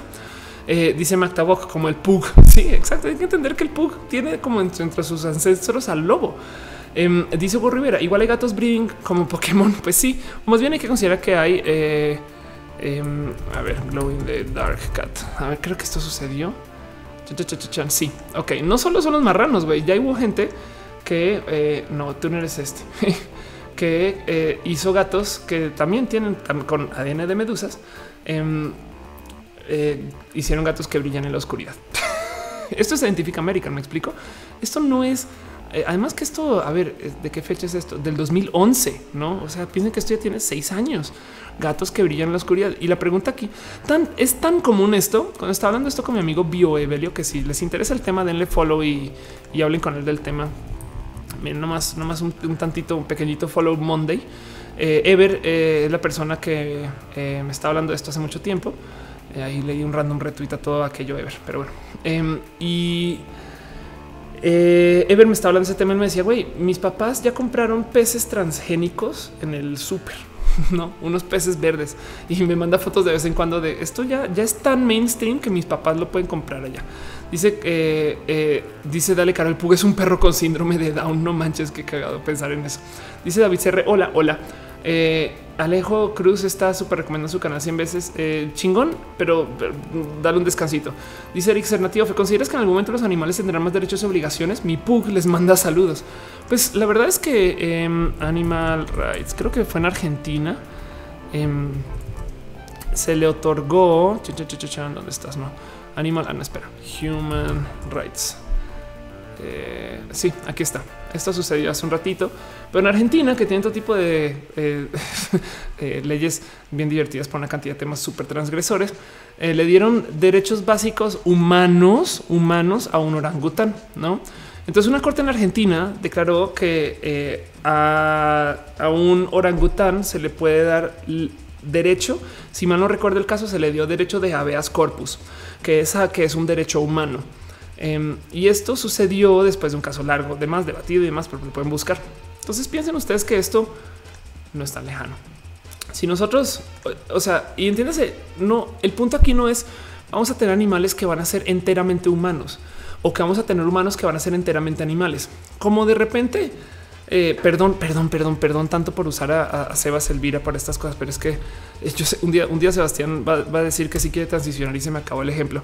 Em, porque hay mucha gente así. Cualquier draga de RuPaul, bueno, es lo que pasa es que Sebas es un caso muy bonito porque está en México, pero este Sebas Elvira, yo sé que siempre hablo de Sebas Elvira. Sebas eh, no dice que es trans, es una persona espectacular que porque es al mismo tiempo chico y chica y, le vale. No es, es, una persona que tiene esta capacidad de flexibilidad de género espectacular. Está súper chamaco y pues bueno, viene mucho con Sebas en el futuro. Eh, yo no me callo de Sebas, lo sé. Pero el punto es lo trans y la ciencia, perdón, lo trans y la ciencia de lo trans ayuda a crear un espacio entre este antagonismo de género que, vivimos, no? De cierto modo, nosotros antes de lo trans existe desde hace mucho pinche tiempo em, y hay muchas cosas que se atraviesan y también se consideran trans, como les decía, esta gente que es transnacional. Pero ustedes consideren que una persona que es como yo, que es transgénero y binaria, pues busca entrar al canon de belleza de la mujer. Sebas es, por así decirlo, ambigenerista. Cuando es güey es muy güey y cuando es vieja es muy vieja. Pero de repente tienes gente que es no binaria. Eh, dice Nifel, el pastor alemán fue creación humana. Exacto. Dice eh, eh, Johnny que vale la pena hablar de esta personita. Sí, un chingo, la neta. Sí, DeLorean 2012 dice: Te mamaste con lo que un día va a transicionar y no la puedo usar como ejemplo. Ya sé, ya sé. La, neta lo, es que me conozco a mis chicas trans, pero bueno, quién quita que no. La neta, mi a ser una persona tan, tan cool que haga lo que haga, va a ser cool. Em, dice Valentina, yo me cansé de Sebastián, aquí estoy yo, también tengo 16. Hola, vale. Gracias. Carlos B dices, ¿consideras que el grito en los estadios de la palabra puto es misógino, exageran las personas? Hablé eso en un video hace nada y, me, me cuesta lo único, ¿sabes qué? Em, sí, sí es misógino, no, no se debe pedir censurar, deberíamos de tratar algo más de raíz, no podemos hacer más ya que es tema, pues entonces hay que, hay que eh, hablar de eso. Pero en fin, eh, dice André Quiroga que hable de la gente no binaria. Exacto. A lo que iba es, si de algo sirvió la cultura trans en la que nosotras vivimos y nosotras nos desarrollamos, eh, es a presentarle al mundo o a suavizarle la entrada al mundo a la gente que no es ni hombre ni mujer. Las famosas personas que se identifican de tercer género o de ambos géneros al tiempo. Entonces, non-binary person. Eh, vamos a ver ejemplos de gente gender queer. Em, a ver, no, no, quizás non-binary es mal ejemplo. Gender queer person. Ok, el tema con lo gender queer es y, y, nomás cuando piensan en esos ejemplos, yo sé que es muy fácil entrar a pensar en el ridículo, sabes? Ay, qué chistoso. No es mi hombre o es un hombre que quiere hacerse muy mujer o es de no sé qué. Es lo cabrón es pensar que esta gente no, no quiere ser ni hombre ni mujer o quiere ser ambos al tiempo, que eso está más loco. Em, y el tema es si el género es una construcción social, pues entonces, ¿por qué hay que construirlo de tan solo dos modos? No? Em, hay muchas cosas que me han dicho acerca de las mujeres, perdón el término, no me odien, pero las mujeres machorras, entiendes, las mujeres masculinizadas, em, donde yo antes hablaba y decía, güey, yo como vieja transbinaria, yo abogo por lo femenino y me asombra que hay chicas cis que no son tan femeninas en su look, pero que abogan mucho por el feminismo. Hasta que alguien me dijo, oye, considera por dos segundos que esas viejas masculinas lo que están haciendo es generando una nueva forma de ser mujer están diciendo es que quién chingados dijo que tener el cabello corto es de vato, güey. Si una vieja quiere tener el cabello corto, pues también se super vale. Entonces, bueno, el típico ejemplo de la chica eh, que tiene valores que se consideran estereotípicamente masculinos, pero que los usa como mujer con todo gusto es Ruby Rose. Pero hay una cantidad de gente que vive así. Em, eh, digo, este es como el ejemplo más pop del caso. Qué cagado que dije pop y hice pop. Em, pero eh, el caso es considerar que esta gente vive vidas que no quieren ser ni hombre ni mujer. Esto se llama gender queer. Entonces, esto es, ay, qué cagado, aquí está. Eh, conocí a, este, esta bellísima persona hace unos meses en Monterrey, qué chingón. Es considerar que esta gente está literal de plano. Eh, este es un caso también muy típico, esto es Conchita Wurst.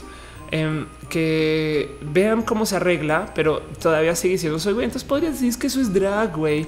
Bueno, es gente que es de modos muy despectivos decir es que son los niños, niñas o niñas, niños.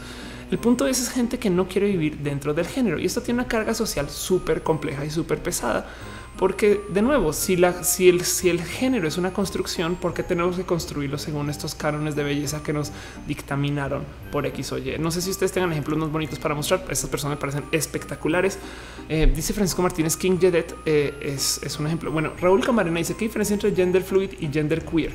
Pues queer viene del concepto de torcido, de desviado. Y nosotros en la comunidad LGBT lo, adoptamos para que para empoderar la palabra. Se supone que es un insulto.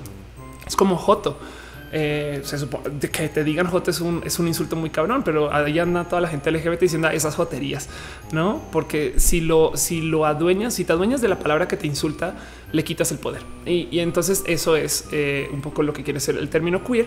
Y entonces alguien gender queer básicamente es que quiere deformar y bastardizar el género. Alguien gender fluid es que fluye entre los géneros. Entonces es una es algo identitario y la verdad es que podrías decir es que pues que yo estoy fluyendo mi mono, sé lo honestamente yo creo que entre su definición estricta una persona que fluye entre géneros es alguien que va de uno y vuelve, pues a lo mejor la diferencia es que es binario o no. Y queer es que quiere romperlo del total, hacer un género nuevo o dos o tres o cien.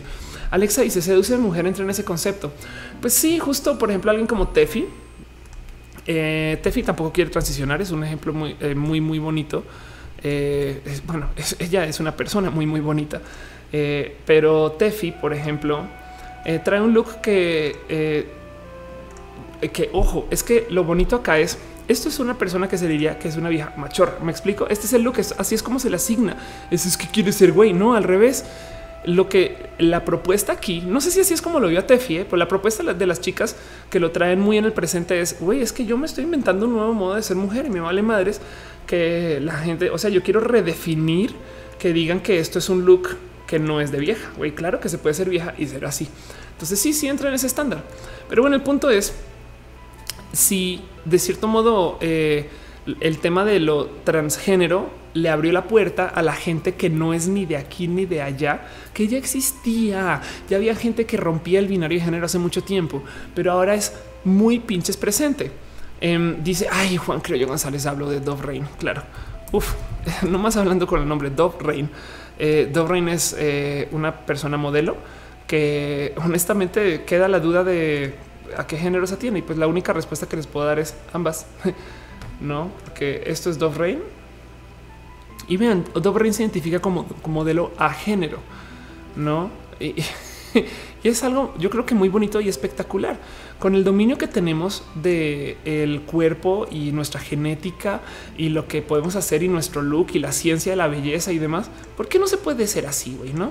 Em, de cierto modo, hay, tantos ejemplos de, cómo se debe de ser que romperlos me parece algo hasta necesario y espectacular. Entonces, sí, pues bueno, en fin.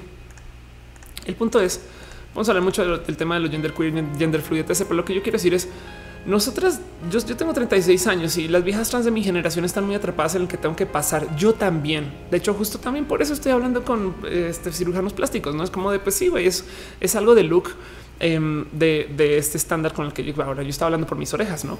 Pero em, cuando, cuando checas como la vida de la gente que viene después, que ya se crió en un mundo donde hay una horda ridícula de mujeres trans, hay más flexibilidad a aceptar cosas que pueden no ser ni de aquí ni de allá. Dice André Quiroga que busca Dave Castiblanco. Oye, eh, André, ¿hay alguien en Colombia que tiene una línea de ropa queer que es amigo o, grabó algo con él y de, no sé si es Dave? Eh, Castiblanco, si, si, si, recuerdas quién es André. Pero bueno, ahí les dejo. Este es Dave Castiblanco. Exacto. Ahí tienen. Entonces la pregunta es Dave Castiblanco eh, como modelo eh, androgino o androgina o androgine. Yo tengo algo que grabar del tema, pero pues es considerar que estas cosas existen y se dan. Em, y, pues ahí les dejo, ¿no? Qué chingón, qué bonita que es la vida este, dentro del no binario. Y esto pues está redefiniendo muchas cosas y demás. Ahora, bueno, dejando de lado este pequeñísimo detour que di al tema. Si bien nosotros estamos considerando que hay gente que es no binaria dentro de lo LGBT y, gracias por volverlo un tema, André, em, también hay que considerar que ah, dentro de la transespecie también va a haber gente que va a ser no binaria. Me explico. El punto es, vean ustedes cómo son nuestras fantasías. Ay, no, qué asco que una persona quiera ser mitad gato, no sé qué, lo habla. Ok, pero pues luego resulta que vemos pelis que se tratan acerca de eh, un hombre que es mitad hombre, mitad pantera, no? Eh, nuestra fantasía es de cierto modo transespecie. Güey.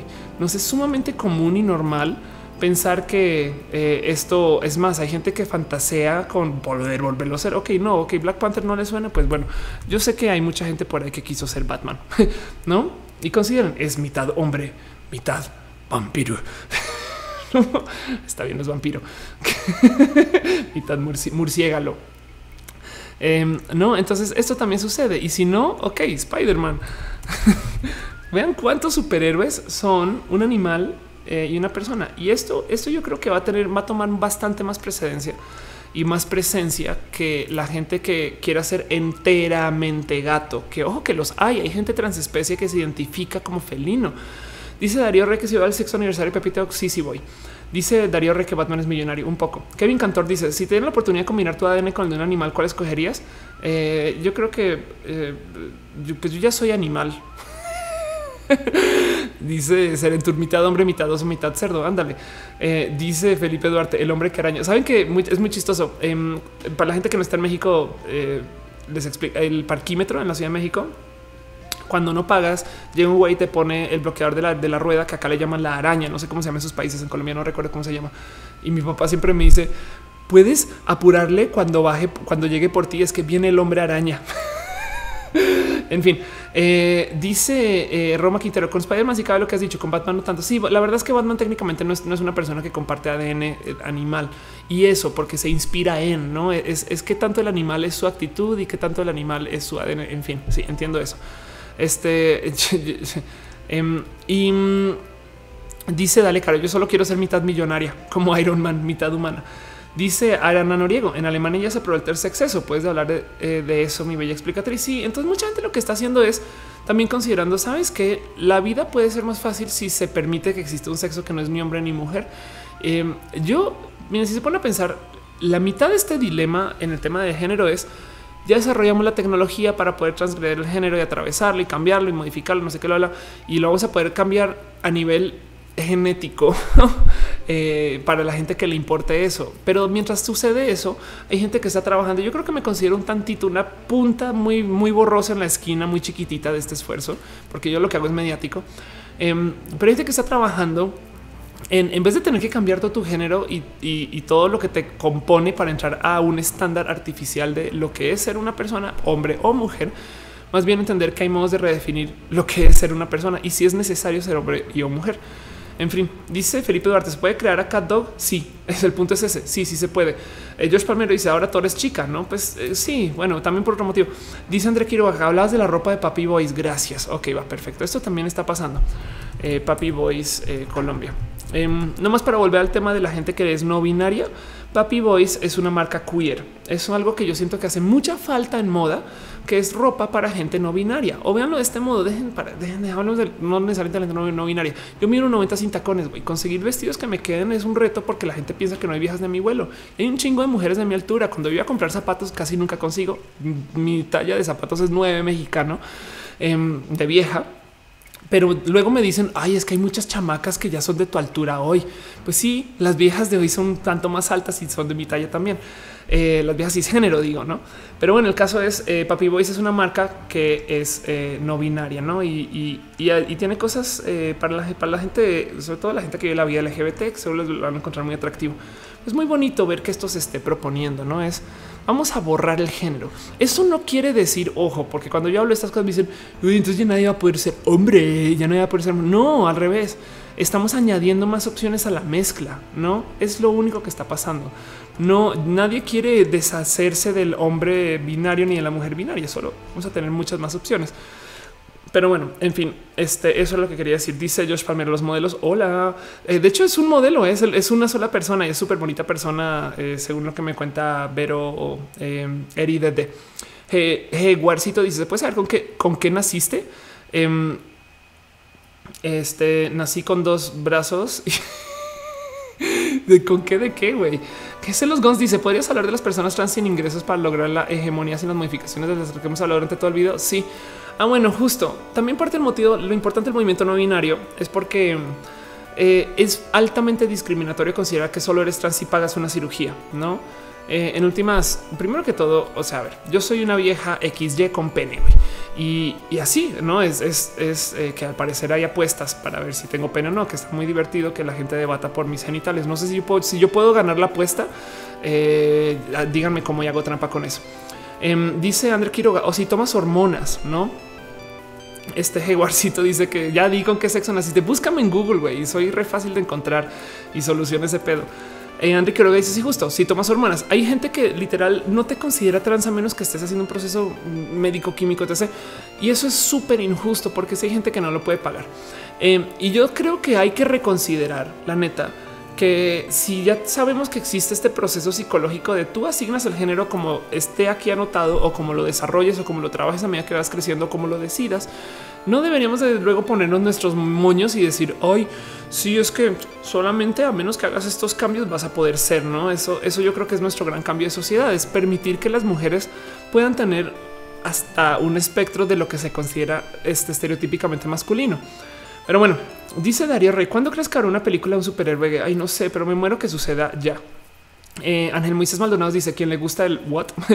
Eh, dice Valentina Estrada que si he tenido novias trans. Sí, pero pues ahorita, ahorita mi novia es una mujer cis, es lesbiana y la verdad es que este es una persona muy bonita. Em, dice Alain eh, saludos de Ofelia, saludos Ofelia de República Dominicana, un, un, un besito y un abrazo. Dice José Max, si me considera hombre, ya no me considero ninguna etiqueta, soy irónicamente trans o puede ser no binario o puede ser gender queer o gender fluid o puede ser del tercer sexo, del tercer género.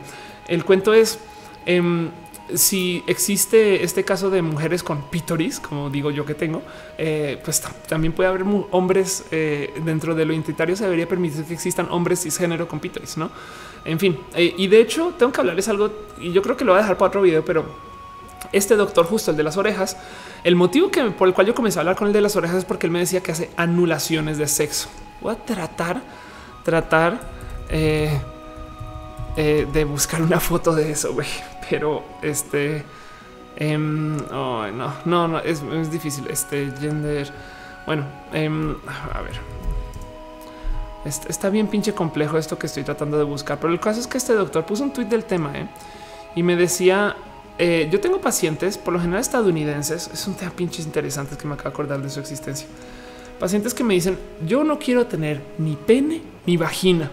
Entonces él los deja como si fueran Barbie o Ken y así para que puedan orinar. San se acabó. Em, eh, eh, no es micropene, no es nada, güey, no? Y es gente que tendrá ese acercamiento al sexo, que yo creo que es alucinante que eso pueda existir. Pero bueno, eh, eso, eso hay que considerarlo. En fin, eh, dice Luis Torres, lo más cagado es que ni las hormonas que son capaces de modificar el cerebro no lo atan al sexo biológico estereotípico. Sí, de hecho, de hecho, bueno, hay tantas cosas que considerar de eso. Las mujeres eh, que son XY en su genética o la gente que tiene desórdenes hormonales, entre comillas, desórdenes y pues por consecuencia se salen del look estándar de, en fin. Em, dice Perga Perga en su fantasía. Gracias. eh, dice Enrique Quiroga. Em, deja terminaciones nerviosas para placer. Le voy a tener que preguntar eso. Eh. Mira, yo lo que el motivo por el que no habla mucho del tema es porque he hablado muy poquito con el doc. Tengo una cita para ver el de este doc en diciembre y yo lo quiero acercar con medios. Quiero, quiero volver esto muy mediático, saber qué pasa, pero, pero igual si les interesa, el doctor es Iván Aguilar, que es un doctor em, que está en es, creo que Sonora eh, no sé si es Aguilar, güey. Yo buscaba Iván Aguilar, pero un güey que juega soccer, ¿no? A ver, vamos a buscar Iván Aguilar. Gender. Ok, sí. Ok, esto es lo que, lo que estoy viendo. Eh, el México Transgender Center, que es eh, donde, donde trabaja el doctor. O, creo que es del doctor, perdón, perdón. No. Y pues aquí habla como de las cosas que hace. De hecho, me decía justo que tiene una cantidad de, trabajo que es de masculinización, porque ve a muchos chicos trans también. Pero bueno, el caso es, me divirtió mucho considerar que hay alguien que quita genitales y ya. Eh, dice DeLorean, ¿y los robots donde quedaron videos de cosas trans? Ya tienes. es verdad, ¿eh? eh dice, eh, pues bueno, más bien lo que yo quería hablar acerca de los robots es em, como tenemos capacidad de generación, yo quería hablar acerca del Uncanny Valley para decir el Uncanny Valley es falso. Es simplemente eh, un, algo que no se ha solucionado, que ya tenemos la tecnología para solucionar, en mi opinión. Pero bueno, dado que tenemos el cómo humanizar la tecnología y del otro lado tenemos el cómo imprimir, literal, imprimir organismos biológicos. Entonces es muy posible que podamos diseñar organismos biológicos que sean humanizables y por consecuencia con los que les tengamos empatía. Y yo quería hacer este video para discutir una potencial situación donde alguien desarrolle humanos, no humanos o animales, no animales que igual nos jalen esos músculos de empatía y nos quieran o los queramos. Pero bueno, Galigor dice: Me va a bañar y dormir. Que pase buena noche. Eh, buena noche. Este mm, eh, dice ¿qué opinas de Sebas Elvira? Me parece una persona tan bonita que yo, creo que este eh, ojalá pudiera. Me encantaría entrevistar a, Sebas algún día. No sé. Bueno, dice el perro: los robots les elegimos el género. Ándale. Eh, Antonio Becerra dice: Por favor, haz tus videos podcast. Si quieres, te invito, deberían, pero por ahora te invito a usar audio Twitch porque este video también, también se transmite en el chat de Twitch. Eh, bueno, en Twitch con su chat y puedes usar audio Twitch para escucharlo y demás. En fin, em, dice Tania, te tiene una pregunta, no me lees. A ver, Tania, te busco rápido. Aquí haciendo scroll, Tania, Tania, Tania, Aquí está. Dice Tania, una persona trans está comprometida a decir una persona hetero que es trans para empezar una relación. En mi opinión, eh, lo mejor que puedes hacer siendo una persona trans es vivirlo con tanto orgullo y con tanto gusto que no sea pedo, güey.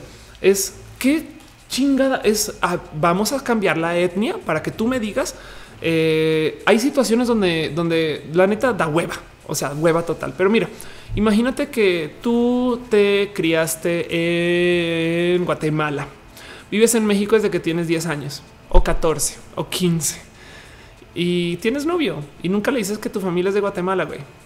Tienes la obligación de decirle que eres guatemalteca. ¿Me explico?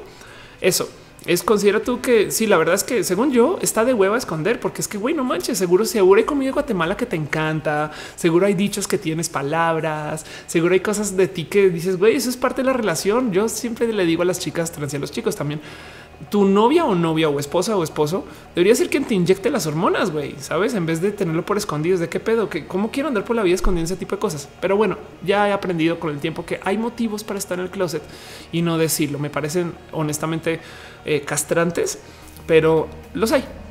Em, entonces, cuando pasan estas cosas de relacionadas a discriminación o relacionadas a momentos difíciles en, decisiones, digamos, de ética, em, yo siempre aplico este ejercicio de cambiar la etnia, no decir que es otro grupo discriminado. No, si tu novio resulta que es de familia indígena eh, y nunca te lo dice, te lo debería decir. No, eso. En fin, David Sahun dice una mujer si es que se quiere que quiere tener pene sin hormonización. Ya sé, suena raro, pero lo existe. Claro que existe. Y no solo eso, este mm, la pregunta se identifica como mujer. Conozco a muchas mujeres, sobre todo lesbianas, que tratan de maximizar su generación de testosterona por medio de su actividad. Entonces que comen carne roja y que hacen mucho ejercicio y algunas que sí se inyectan testosterona de vez en cuando, pero quieren seguir viviendo como viejas. Güey, ese tipo de cosas pasan.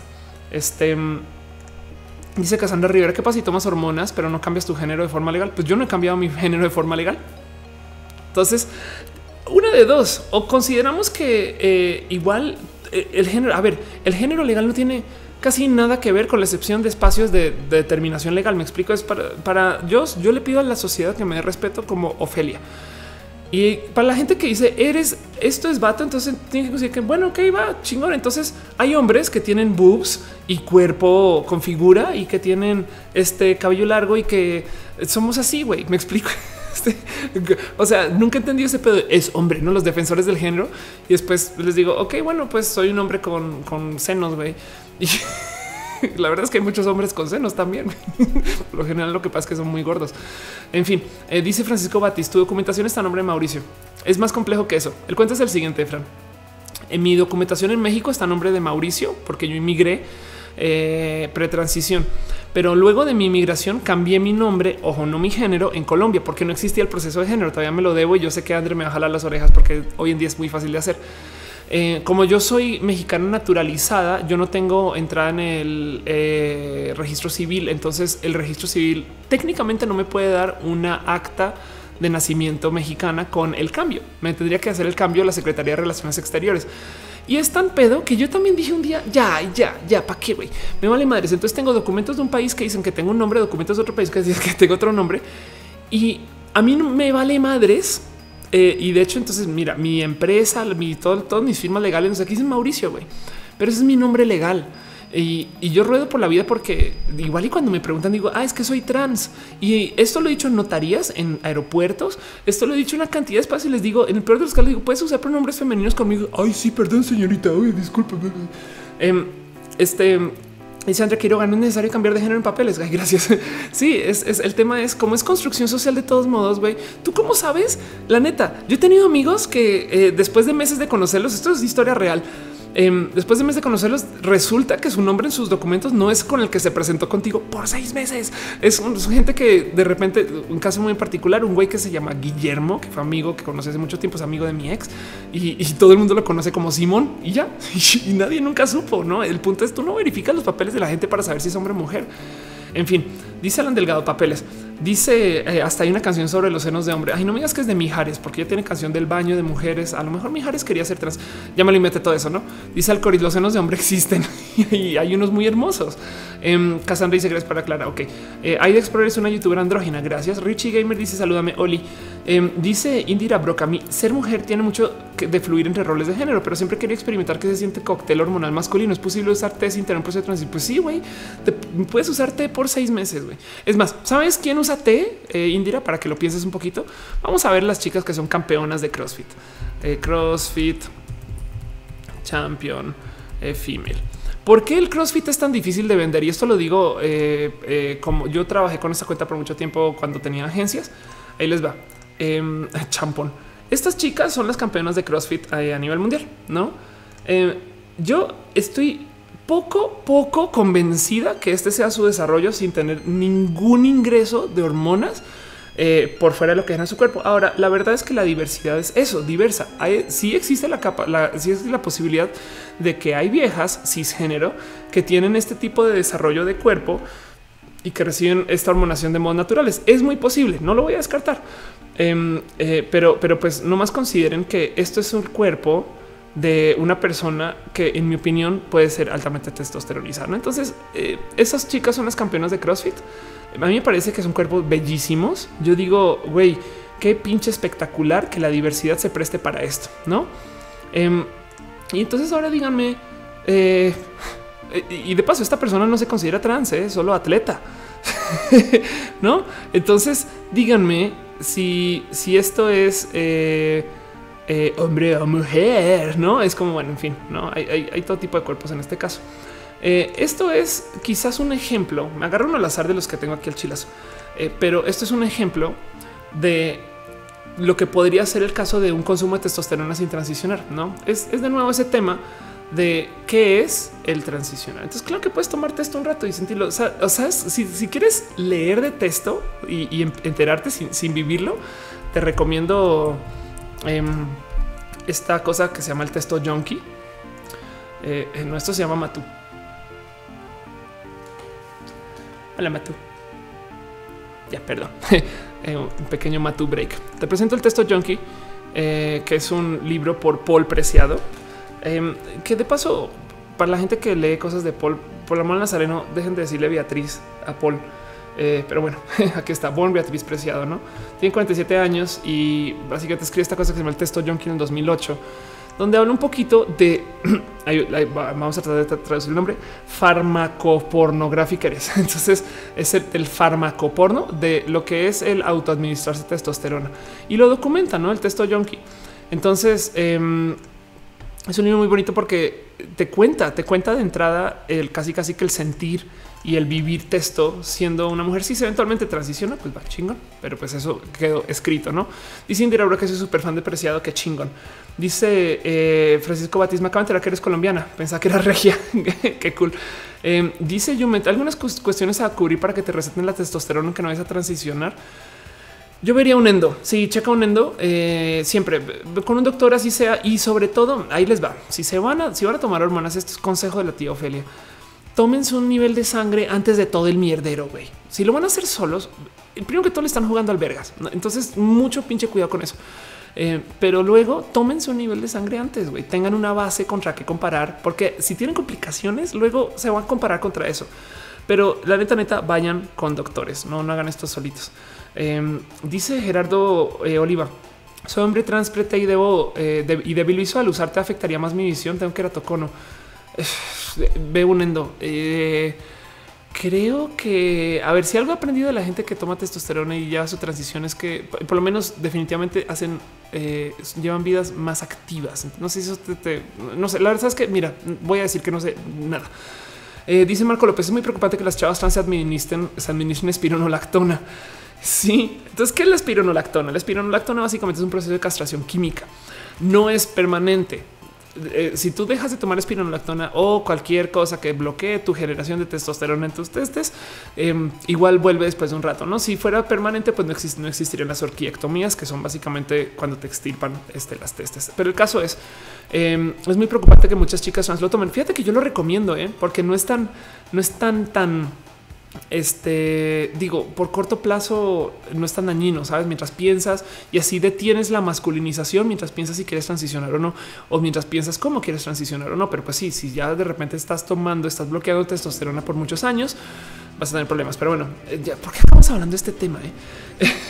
Pinche roja, güey. Este show me divierte un chingo. Entonces, el caso em, es que eh, cuando, cuando bloqueas tu texto, pues la neta tienes que reemplazar de un modo u otro.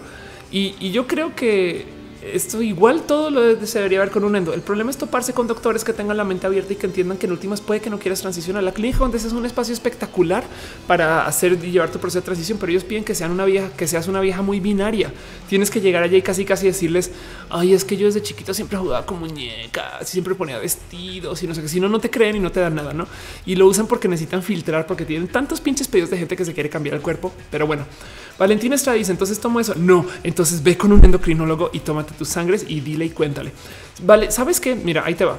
Eh, eh, me va a odiar, me, va a odiar un chingo, pero les digo algo. Eh, hablen.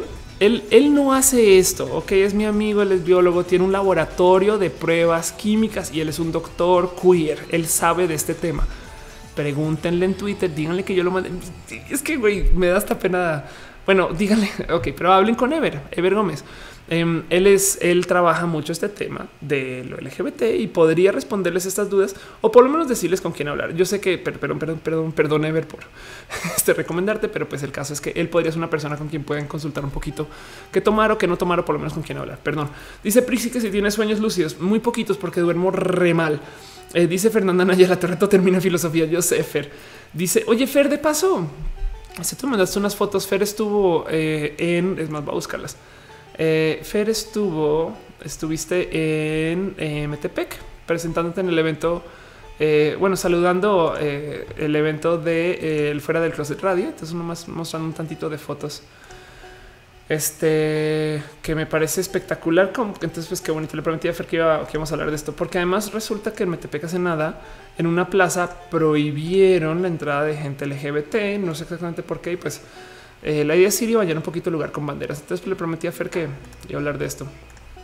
Pero bueno, qué bonitas fotos que me pasaste, chavala. Este aquí está, fuera del closet. Esto es, eso es Tefi de paso. Esta foto es neta. No, sí, no. Ok, bueno, en fin, en fin, estas cosas suceden. Este y estuviste entregando estas estampitas, no les digo algo. Últimamente traigo con muchas ganas de como que regar y bañar lugares con random banderas LGBT, güey, y ya. Pero bueno, dice Nifel, fue en Toluca, fue en Gran Plaza Toluca, es un mall todo chafa, ya nadie va ahí. Últimamente voy mucho a Toluca, ¿eh? mi novia vive en Metepec, entonces me la paso. Hoy estuve, hoy fui a, eh, ¿cómo se llama? Eh, Galerías Metepec, al cine allá. Pero bueno, dice Arturo, le manda saludos a mi mamá. Hola mamá de Arturo. dice Maggie, muéstranos cómo te maquillas con las patas, güey. Eh, dice Vox sí, Steffi, qué chingón, qué bonita que Steffi. Eh, dice SF 9000, digan no la automedicación. Sí, exacto. Si no les queda opción, al menos investiguen. Hay mucha literatura científica al respecto. Exacto. Dice Darío Rico, si conozco los viajes astrales, pues soy fan de Star Trek. dice Skywalker, saludo. Dice que me encantó. ¿Alguna vez estás vestido de hombre de nuevo? Sí, de hecho sí. Tengo una foto por aquí en Instagram. Eh, ya está viejita. Esta, esta de Halloween se supone que iba a volver a, a, a trasvestirme para hacer Mao otra vez y nunca lo hice porque porque justo Halloween cayó en una fecha que no pude pasar Halloween a buscarlo rapidín, rapidín. Eso es ay, mi Instagram. Está roja, roja, roja, güera, güera, güera, roja, roja, güera. Este, ay, qué bonito que es Instagram y documentar estas cosas. Pero por aquí tengo una foto de un día que dije quiero volver a hacer Mao y me puse binder. Y me acuerdo que mi hermana me bulió durísimo porque me decía la única idiota que se pone implantes para luego ir y tapárselos, güey. O sea, ahorra varo por lo menos. Este, ¿dónde chingados está esa foto? Ah, ¿Hace cuánto tiempo habrá sido? Eh? Em, pero bueno, sí, ya, imagínense, ya tiene tanto pinche tiempo, ya como que ni lo va a poder encontrar, güey. En fin, pues bueno, si no, por lo menos les agradezco que me acompañaron en el tour del Instagram de Ofelia Pastrana donde hay una supuesta foto de una vez, un día, en un momento, en una época, en algún momento, en algún cruce de cosas. Aquí está, que dijo quiso volver a ser Mao y ya. Y lo y, fue con fue a medias tintas, ¿eh? no así fue como eh, vamos a tratar de ser el güey que era antes. Em, no sé si eso se pueda igual. O sea, podría ser un güey, pero no podría ser ese güey. Pero tanto así como nadie puede volver a ser la persona que era en la prepa, yo creo. Dice Pachito Vargas, ya la pasé. Gracias. Dice Gerardo Oliva, ¿cómo es posible que siendo tú tan empoderada y súper inteligente charles con gente normal como nosotros? Pues porque es que, güey, todos somos normales como todos, güey. Yo qué más, qué más tengo. Em, dice Pedregal, Pedregal, me vuelves loco. pues qué divertido que suena eso. Eh, yo, Gino Dina dice eh, que existe un tratamiento para transicionar otras expresiones genéticas, como el tener patas de rana para nadar mejor o tener orejas élficas. Yo creo que eso va a venir. Yo, si algo puedo, quisiera sacar de este video, que yo sé que es como la cuarta vez que toco el tema, es eso va a venir. Lo que yo quería levantar en este video, que no sé si lo hice con éxito o no, es levantar la posibilidad que en nuestra imaginación el límite es hasta acá. Ok, es, de nuevo, es, es este. Eh, a ver si encuentro algo acá. Ok en nuestra imaginación lo que a nosotros se nos ocurre es Marvel. No, o sea, lo más loco de la modificación genética está como en Marvel y en DC y en quizás en pelis de terror y no es, es este eh, para, lo que tenemos como nuestra capacidad. Em, la verdad es que tenemos como un límite, no de, pues sí, personas que son eh, animales, pero también son humanas, no? y eso. Pero gracias al mero concepto de uso de computación, em, vamos a ver si encuentro algo un poquito más cucu. Ay, los 13. Ok, gracias al CGI y al trabajo de el CGI experimental, la verdad es que hay muchas propuestas que son bastante más locas que lo que viene de nuestra cabeza. No es considerar que eh, sí hay posibilidad, por lo menos de porque todas estas animaciones tienen desarrollo de constancia física. Me explico, responden a fuerzas físicas que están siendo modeladas en tiempo real y no, y, o no. Em, esto es posible que estas, estos animales, por así decir, que se están inventando para hacer pruebas de CGI y para hacer eh, propuestas y de animación etc. Es posible que esto sea en algún momento desarrollable, porque también tenemos la capacidad de traducir esto a potenciales expresiones de ADN que luego, de cierto modo, tenemos capacidad de generar. Yo sé que es un salto muy loco, no? Yo sé que de cierto modo em, e, estoy, estoy aventando de más, no? Em, pero, pero consideren que eh, no, no, es, no es tan, no es tan loco y lejano. No es, si esto es lo que podría pasar si le dejamos a la imaginación de la computadora el desarrollo de la especie. Ok. En un experimento hace mucho tiempo donde eh, Google le enseñó a una inteligencia artificial a como a dibujar, pero luego la idea era vamos a, vamos a enseñarle imágenes y, queremos que dibuje. Pero luego de las imágenes que dibuja, se las vamos a volver a enseñar como imágenes base para que él dibuje sobre sí. Entonces, Google AI, eh, vamos a ver si, si aparece. Ok, aquí está. Esto es lo que se comenzó a imaginar eh, DeepMind. Ok, vamos para que piensen perdón el término, pero lo limitado que es nuestra capacidad de creación versus la capacidad de la creación de la computadora. Ok, esto es Deep Dream, es, una computadora que se está autoalimentando las imágenes que genera em, en base a las imágenes que genera. no, entonces se ve súper trippy, yo sé. Pero, pero en últimas es considerar que si bien esto eh, está basado en expresiones de la naturaleza que la computadora interpreta y luego las reinterpreta y luego las vuelve a reinterpretar, ¿no? Y es una inteligencia artificial trabajando, pues de cierto modo soñando, ¿no? Ahora voy a poner eso otra vez, porque me parece hasta bonito. Qué locura, güey. Pero bueno, llevamos dos horas, cinco minutos hablando. Este dice Vico Armenta que le di tripofobia. Exacto. Dice DeLorean que esto está weird, güey. Esto está bien pinche weird, güey. Dice el link que eh, si estabas grabando, ay, qué cool, qué chingón. Bueno, eso también que ha grabado para después. Dice Dale Caro, entonces sí podría haber humanos mix con reptiles que se regeneren las células, se, se prolongue la longevidad. Sí. el tema es el riesgo de hacer ese tipo de trabajo. A ver, ya tenemos la ciencia. Lo que no hay es quien, quien, se quiera aventar el tiro, porque si tú logras mezclar esa genética, igual sales con los efectos colaterales son tan potencialmente locos. Y no estoy hablando locos de uy, va a salir con le va a gustar el sol. no, no son tan locos de igual y generas un tipo de célula que se puede generar autocancerino, cancerino origen o que puta que desarrolle cáncer eh, a medida que vaya creciendo y entonces sea inestable. Fin o que tenga una psicología que sea eternamente inestable. Fin eh, o que tengas, no sé, órganos que en últimas necesitan de piel gruesa para vivir, pero están debajo de piel delgada. Esa persona sufre un chingo. Fin, esas cosas. Dice Priscila que soy un robot. Es posible. Felipe Duarte dice: Si se alcanza la inmortalidad, ahora tenemos que pagar con días de vida. Pues anda. Vox dice: Yo siempre quise ser un vampiro. Lo dirás de broma, pero pues es que sería a mí siempre parecería chingón. Eh, ojalá. Y después dice André Quiroga que hoy no hubo Matucam. Sí, hoy subo Matucam. Dejemos a matar un ratito ahí.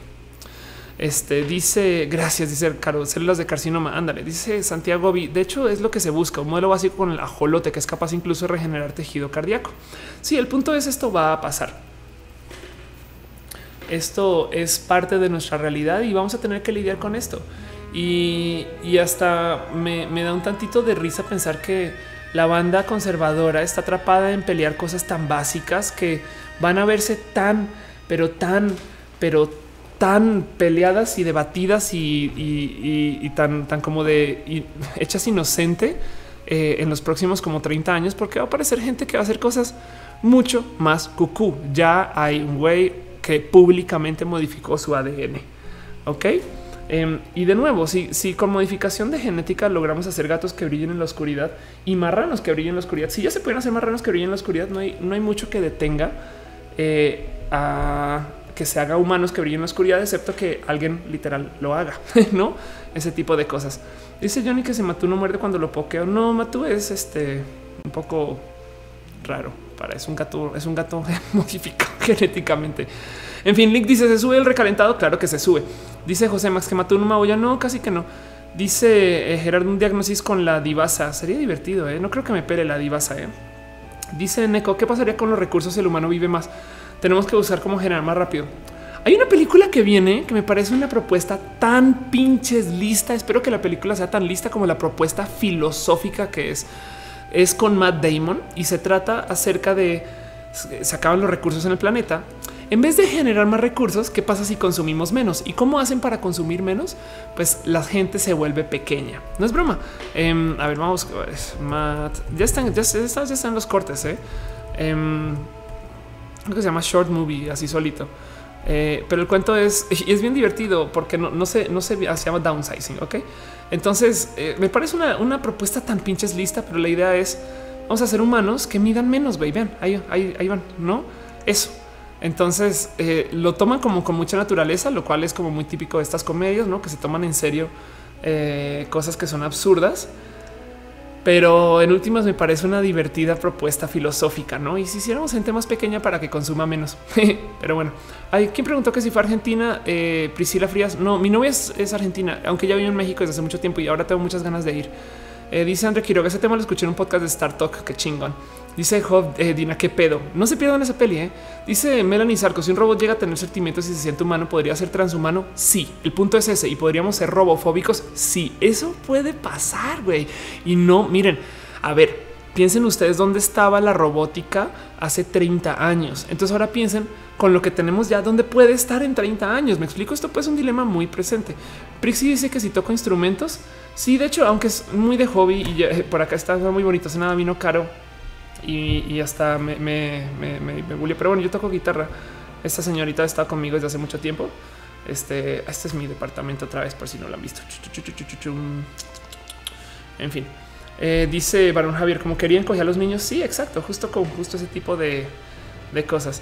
Em, dice eh, Abril Torres, ¿qué pienso del porno feminista? Eh, me parece espectacular que existan nuevas propuestas de eso. No, ¿sabes qué? Dejemos el porno feminista de lado. Madre mía, ¿qué fue eso?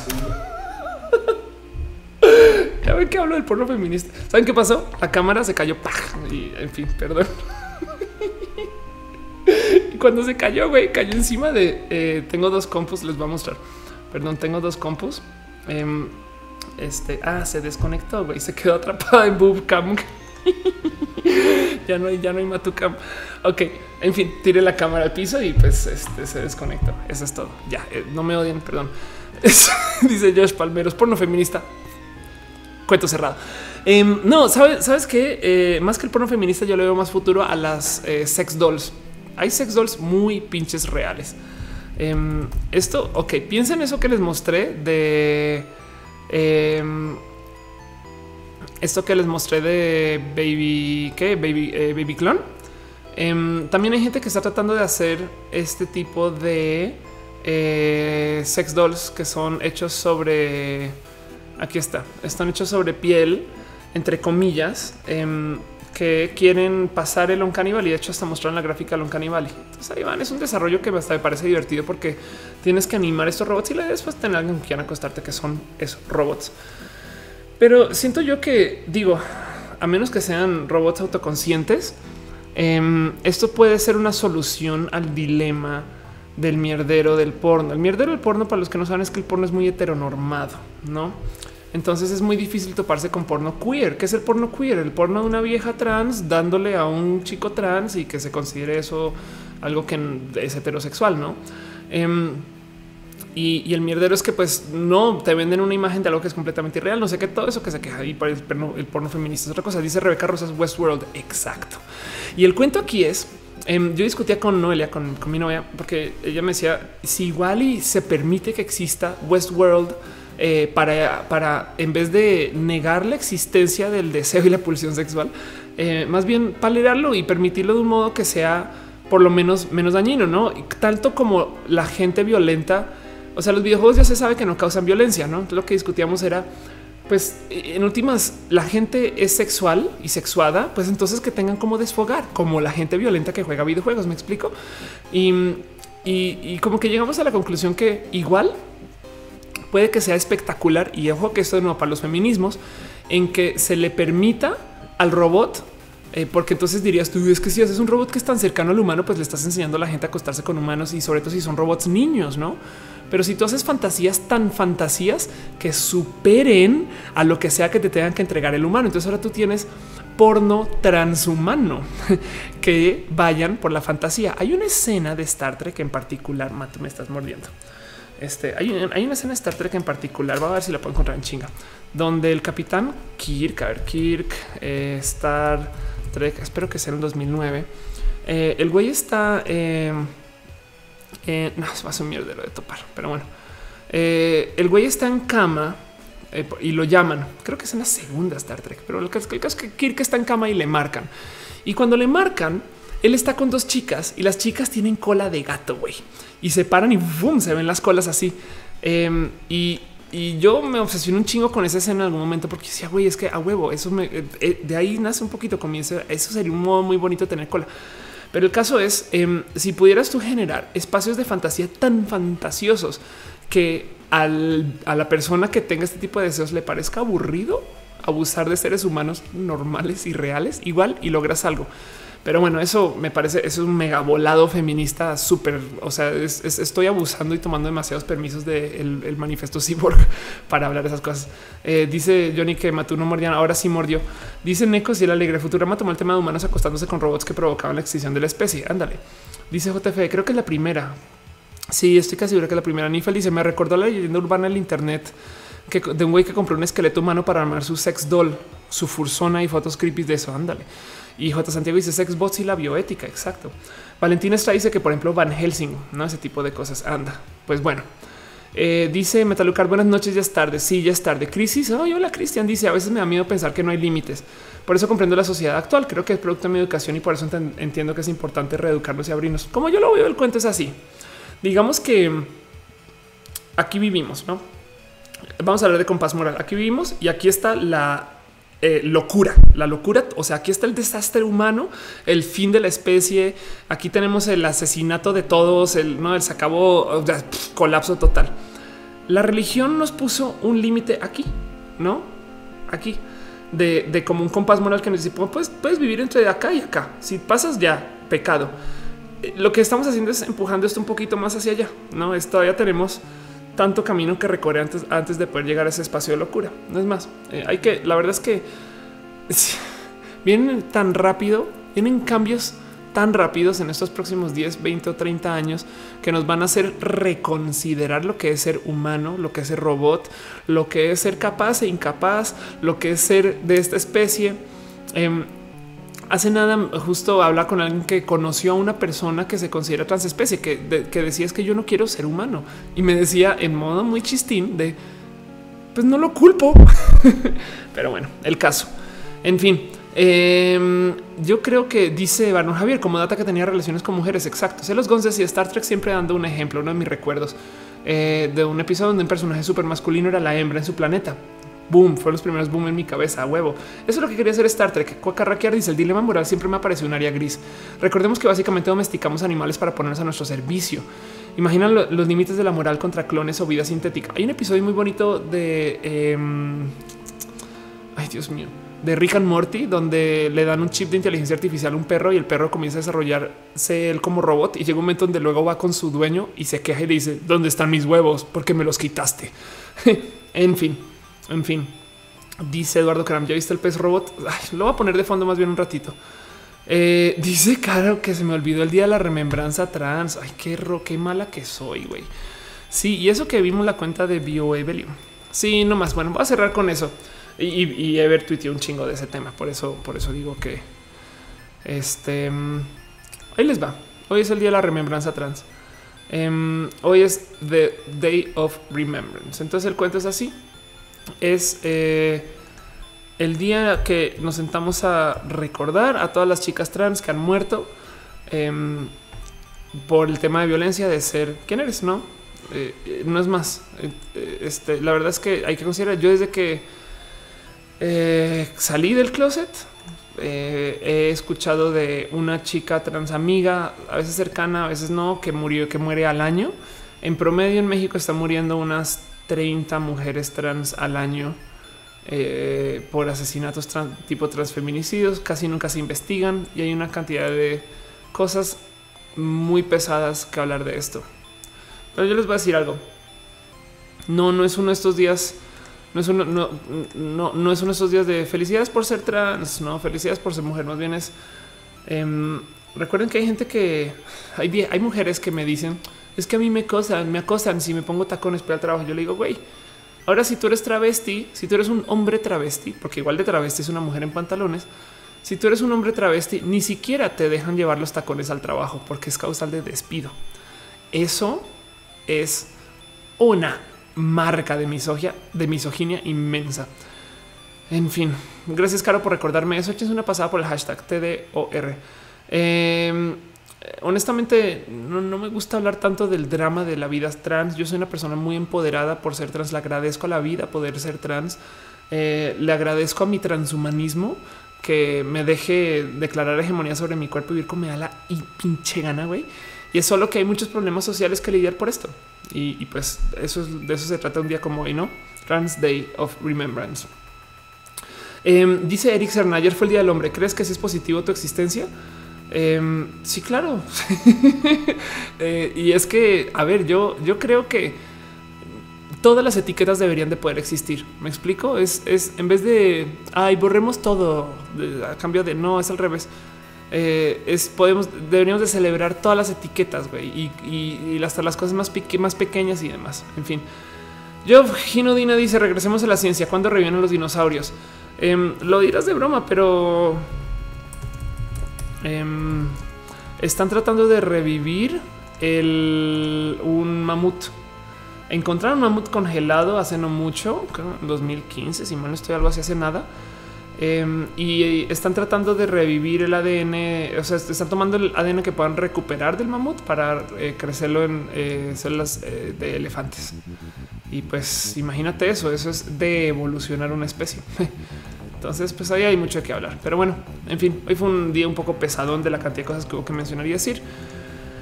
Pero bueno, dice Rebeca Rosés, es una gallina con dientes. ¿Estás hablando de mí, la gallina con dientes? Dice eh, que escucha la voz de Dr. Ian Malcolm diciendo Life finds a way. Sí, exacto. Life finds a way. Es que vienen cosas muy locas con esto. Eh, cualquier piensen en eso, piensen en, qué va a pasar de aquí a 30 años, 30 años, porque la tecnología ya existe y, cada que alguien les haga pensar que no tienen la mente abierta para lidiar con los pedos que estamos, tenemos aquí enfrentito, puta, en 30 años vienen las locuras que yo creo que nos van a rebasar de lo que va a hacer la gente con sus cuerpos, con sus vidas, con su ADN y con los ADN de otros animales y los animales que van a tener nuestros hijos como mascotas, en fin, todo eso. Dice Alex número 3 que un dinosaurio mascota sería increíble. Ándale. Dice Johnny 1159. Ya existe eso. Le dicen ganso. Cama volante se acaba de llegar, que es una lástima porque yo acabo de salir. La boobcam sin querer, ese golpazo que sonó, pues es que la rompí, quedó así congelada. Ese matú no está ahí, güey, pero quedó congelada. En fin, eh, es Panchito Vargas. Pensé que íbamos a hablar del buen fin y cómo servía o no a la economía. Sirve un chingo. Todo siempre sirve incentivar el, este, el consumo y es divertido. Este Carlos Alberti, hablemos de disforia de género. Stop. Eh, no, yo creo que eh, eso queda para después. Echen una pasadita a diagnosis, donde tengo un video muy bonito eh, acerca de los niños chiquitos trans. Em, el próximo video que se va a publicar es una entrevista a Caro, el, el martillo del chat. Entonces, así las cosas. Pero para todo lo demás, yo creo que es hora de decirnos adiós. Y a la gente que no salude, no se preocupen porque afortunadamente YouTube y el Twitch me dice quién vino y quién no vino. Creo que ya perdimos a Ake, quien viene y se va, pero muchas gracias a que por pasar. Muchas gracias, Dale Caro, por ser el Van Hammer del show. Como siempre, la persona más divertida para tener acá porque tú vienes y eres la ley. Nifel también. Muchas gracias a bueno, también además que también eres Van, eres moderadora por si algún día lo haces o quieres adelante desde sus gustos. Si ya lo estás haciendo y no me di cuenta, perdón. Em, pero qué bonito verte acá. Eh, muchas gracias, Ophelia, por hacer el show. Eres una persona espectacular, sobre todo tus boobs que decidiste mostrar. Hoy, de paso, cumplo dos meses con Noelia. Como, en, fin, qué bonito. Espero, es, ahorita lo voy a marcar. En fin, dice este. Eh, dice no dice nadie. Muchas gracias a a Karin, Ozeta, al Danaro, al Coris. Ay, gracias. Muchas gracias, Baron Javier, Daniel Boca Jr., Diversity Gamers. Eh, Vic, qué bonito que Diversity Gamers siga funcionando. Me parece espectacular. Vi que tenías una persona nueva que se sumó. En fin, muchas gracias, Edja 3170. Muchas gracias, Egg Banshee, el Alex 7, Engineering 28, ese compa. A diferencia de ese eh, otro compa, Gamer 01, Gamer 02, no puedo ir, Héctor Sally y de, de Red. No sé si eres un identificador. y que Bukuro Muchas gracias a J. Santiago Muchas gracias a Mr. Leche, Mr. Houses. Mr. Leches y Houses. Muchas gracias, Netel Steven, Octecuro Feles, Omar MTZ, sea, Martínez 91, Panchito Vargas, Raging Panda, Roma Quintero, Acevedo Romina aquí, Rulis Medina y Santineda. Este, la gente bonita de Twitch, pero no solo los de Twitch, porque también viene gente en el YouTube. Entonces, muchas gracias, Adriana Vadillo. Agueda Charvela, La Montero, Ronzonaldo Cepeda, Alejandro Redondo, Alex, Alejandro Osorio, Rojas, Alex número 3, Alexa, Alexander Hidalgo, Hidalgo, caray, Ana Noriega, André Quiroga, la chica de blanco y negro, Andrea Spezia, André Co, Ángel Moreno, Antonio Morales, Aurora David, Bretina Lu, Carlitos Aquino, Carlos Albert, Carlos B, a la crisis que pasó por acá. Saludar. Muchas gracias a Cuacarraquearte. Eh, voy a Guadalajara en estos días. Bueno, este fin de semana, no, perdón, esta semana voy a los mochis. Entonces, en fin, Cuauhtémoc Pasacio, muchas gracias Caro. Otra vez, muchas gracias a Daniela Valle de Lorian 2012. Espero que estés viajando en el tiempo. Diana S. A Edgar Brucent, Eduardo Mares, Eduardo Zavala, Emily Rosas, Eric Alux, Eric Evelyn García, Fernando TV. ¿Es TV de travesti de televisión o de Tomás V. Ok. Francisco Martínez. Muchas gracias, Felipe Duarte. Muchas gracias a Fer, Ana y la Torre. Qué bonito verte por acá. Muchas gracias a Francisco Batis, Frank Cruz, Fredo Mercury, Gama Volantis, Celos Guns, Genio 16, Gerardo Bene Oliva, Guillermo Apolonio Ger, Santiago G, Eduardo Ugi, Facio 3. ¿Por qué Isadri, JRJFB, Jack Leyer, Jesús Alexis Pérez Rivera, Johnny 59PB, que nunca va a ser la medianoche, Josh Palmero, José Magallanes, Joff, Gino, Dina, L. Francisco Zúñiga, Luis Farro de Paradise IMA, Luis Torres EP, Manuel Vic, Marco López, Marco Reyes, Michel Kim, Dragón Trillo, Muchis, Pochis, Torochis. Muchas gracias a Nightmare B, Niño Rata. Así, ya de plan, Niño Rata. Les suele pasar por el show. Oye, Tristán, Paula de Cepato Patillo, Pedregal, Pedregal, Prixi, Rebeca Rosas, Robert Mars for Soft 9000, Ubaldo Lara Ramírez, Valentina Estrada, que tiene 16 años y dice que eh, ya hablemos de Vale. Entonces, hola, Víctor Milchorena y Yumeka. Y de paso, de paso, les hago una pregunta. ¿Les gustó más el show el lunes? ¿Prefieren que sea el lunes? Em, yo porque es puente y a mí me gusta pensar que este show es lo último que ves antes de ir a dormir, antes de ir a la chamba. Entonces, por eso pues, no hace sentido que sea el domingo. Pero em, si quieren que lo haga los lunes, puedo. ¿eh? La verdad es que los lunes los tengo libres también. Pero, pero si no, volvemos al domingo. Igual y lo va a preguntar después en Twitter y hacemos una encuestita de eso. Sí, votación en Twitter, yo creo. Pero yo creo que dicen algunos domingos, otros lunes, que no, la gran mayoría dice domingo. Sí, ándale. Eh, vos dice que es de los mochis. Ve al tomatocón. Allá nos vemos. Voy el, miércoles, jueves eh, y ahí voy a estar. En fin, todos domingo, domingo. dicen sábado. los quiero. Eh, dicen no, ya no es domingo. Mañana, mañana, todos los días, todas las veces que hay puente, yo le escribo a la gente eh, el martes diciendo queridos, todos les aviso que es martes y todo es neta. En fin, los quiero un chingo. Este qué cagado que esta rola que acaba de salir siempre sale como al puro final de los streams, como que siempre es al mismo orden. En fin, eh, oye, Tristan dice que quiere hablar de la amortización de YouTube. Yo creo que podría hacer un video cortito eso, hacer tus shows seguidos. Los quiero mucho. Gracias por pasar por acá. Eh, lo siento por eh, arruinar la Matucam, pero bueno, ahí van de nuevo. Boobs. ay, ay, ay,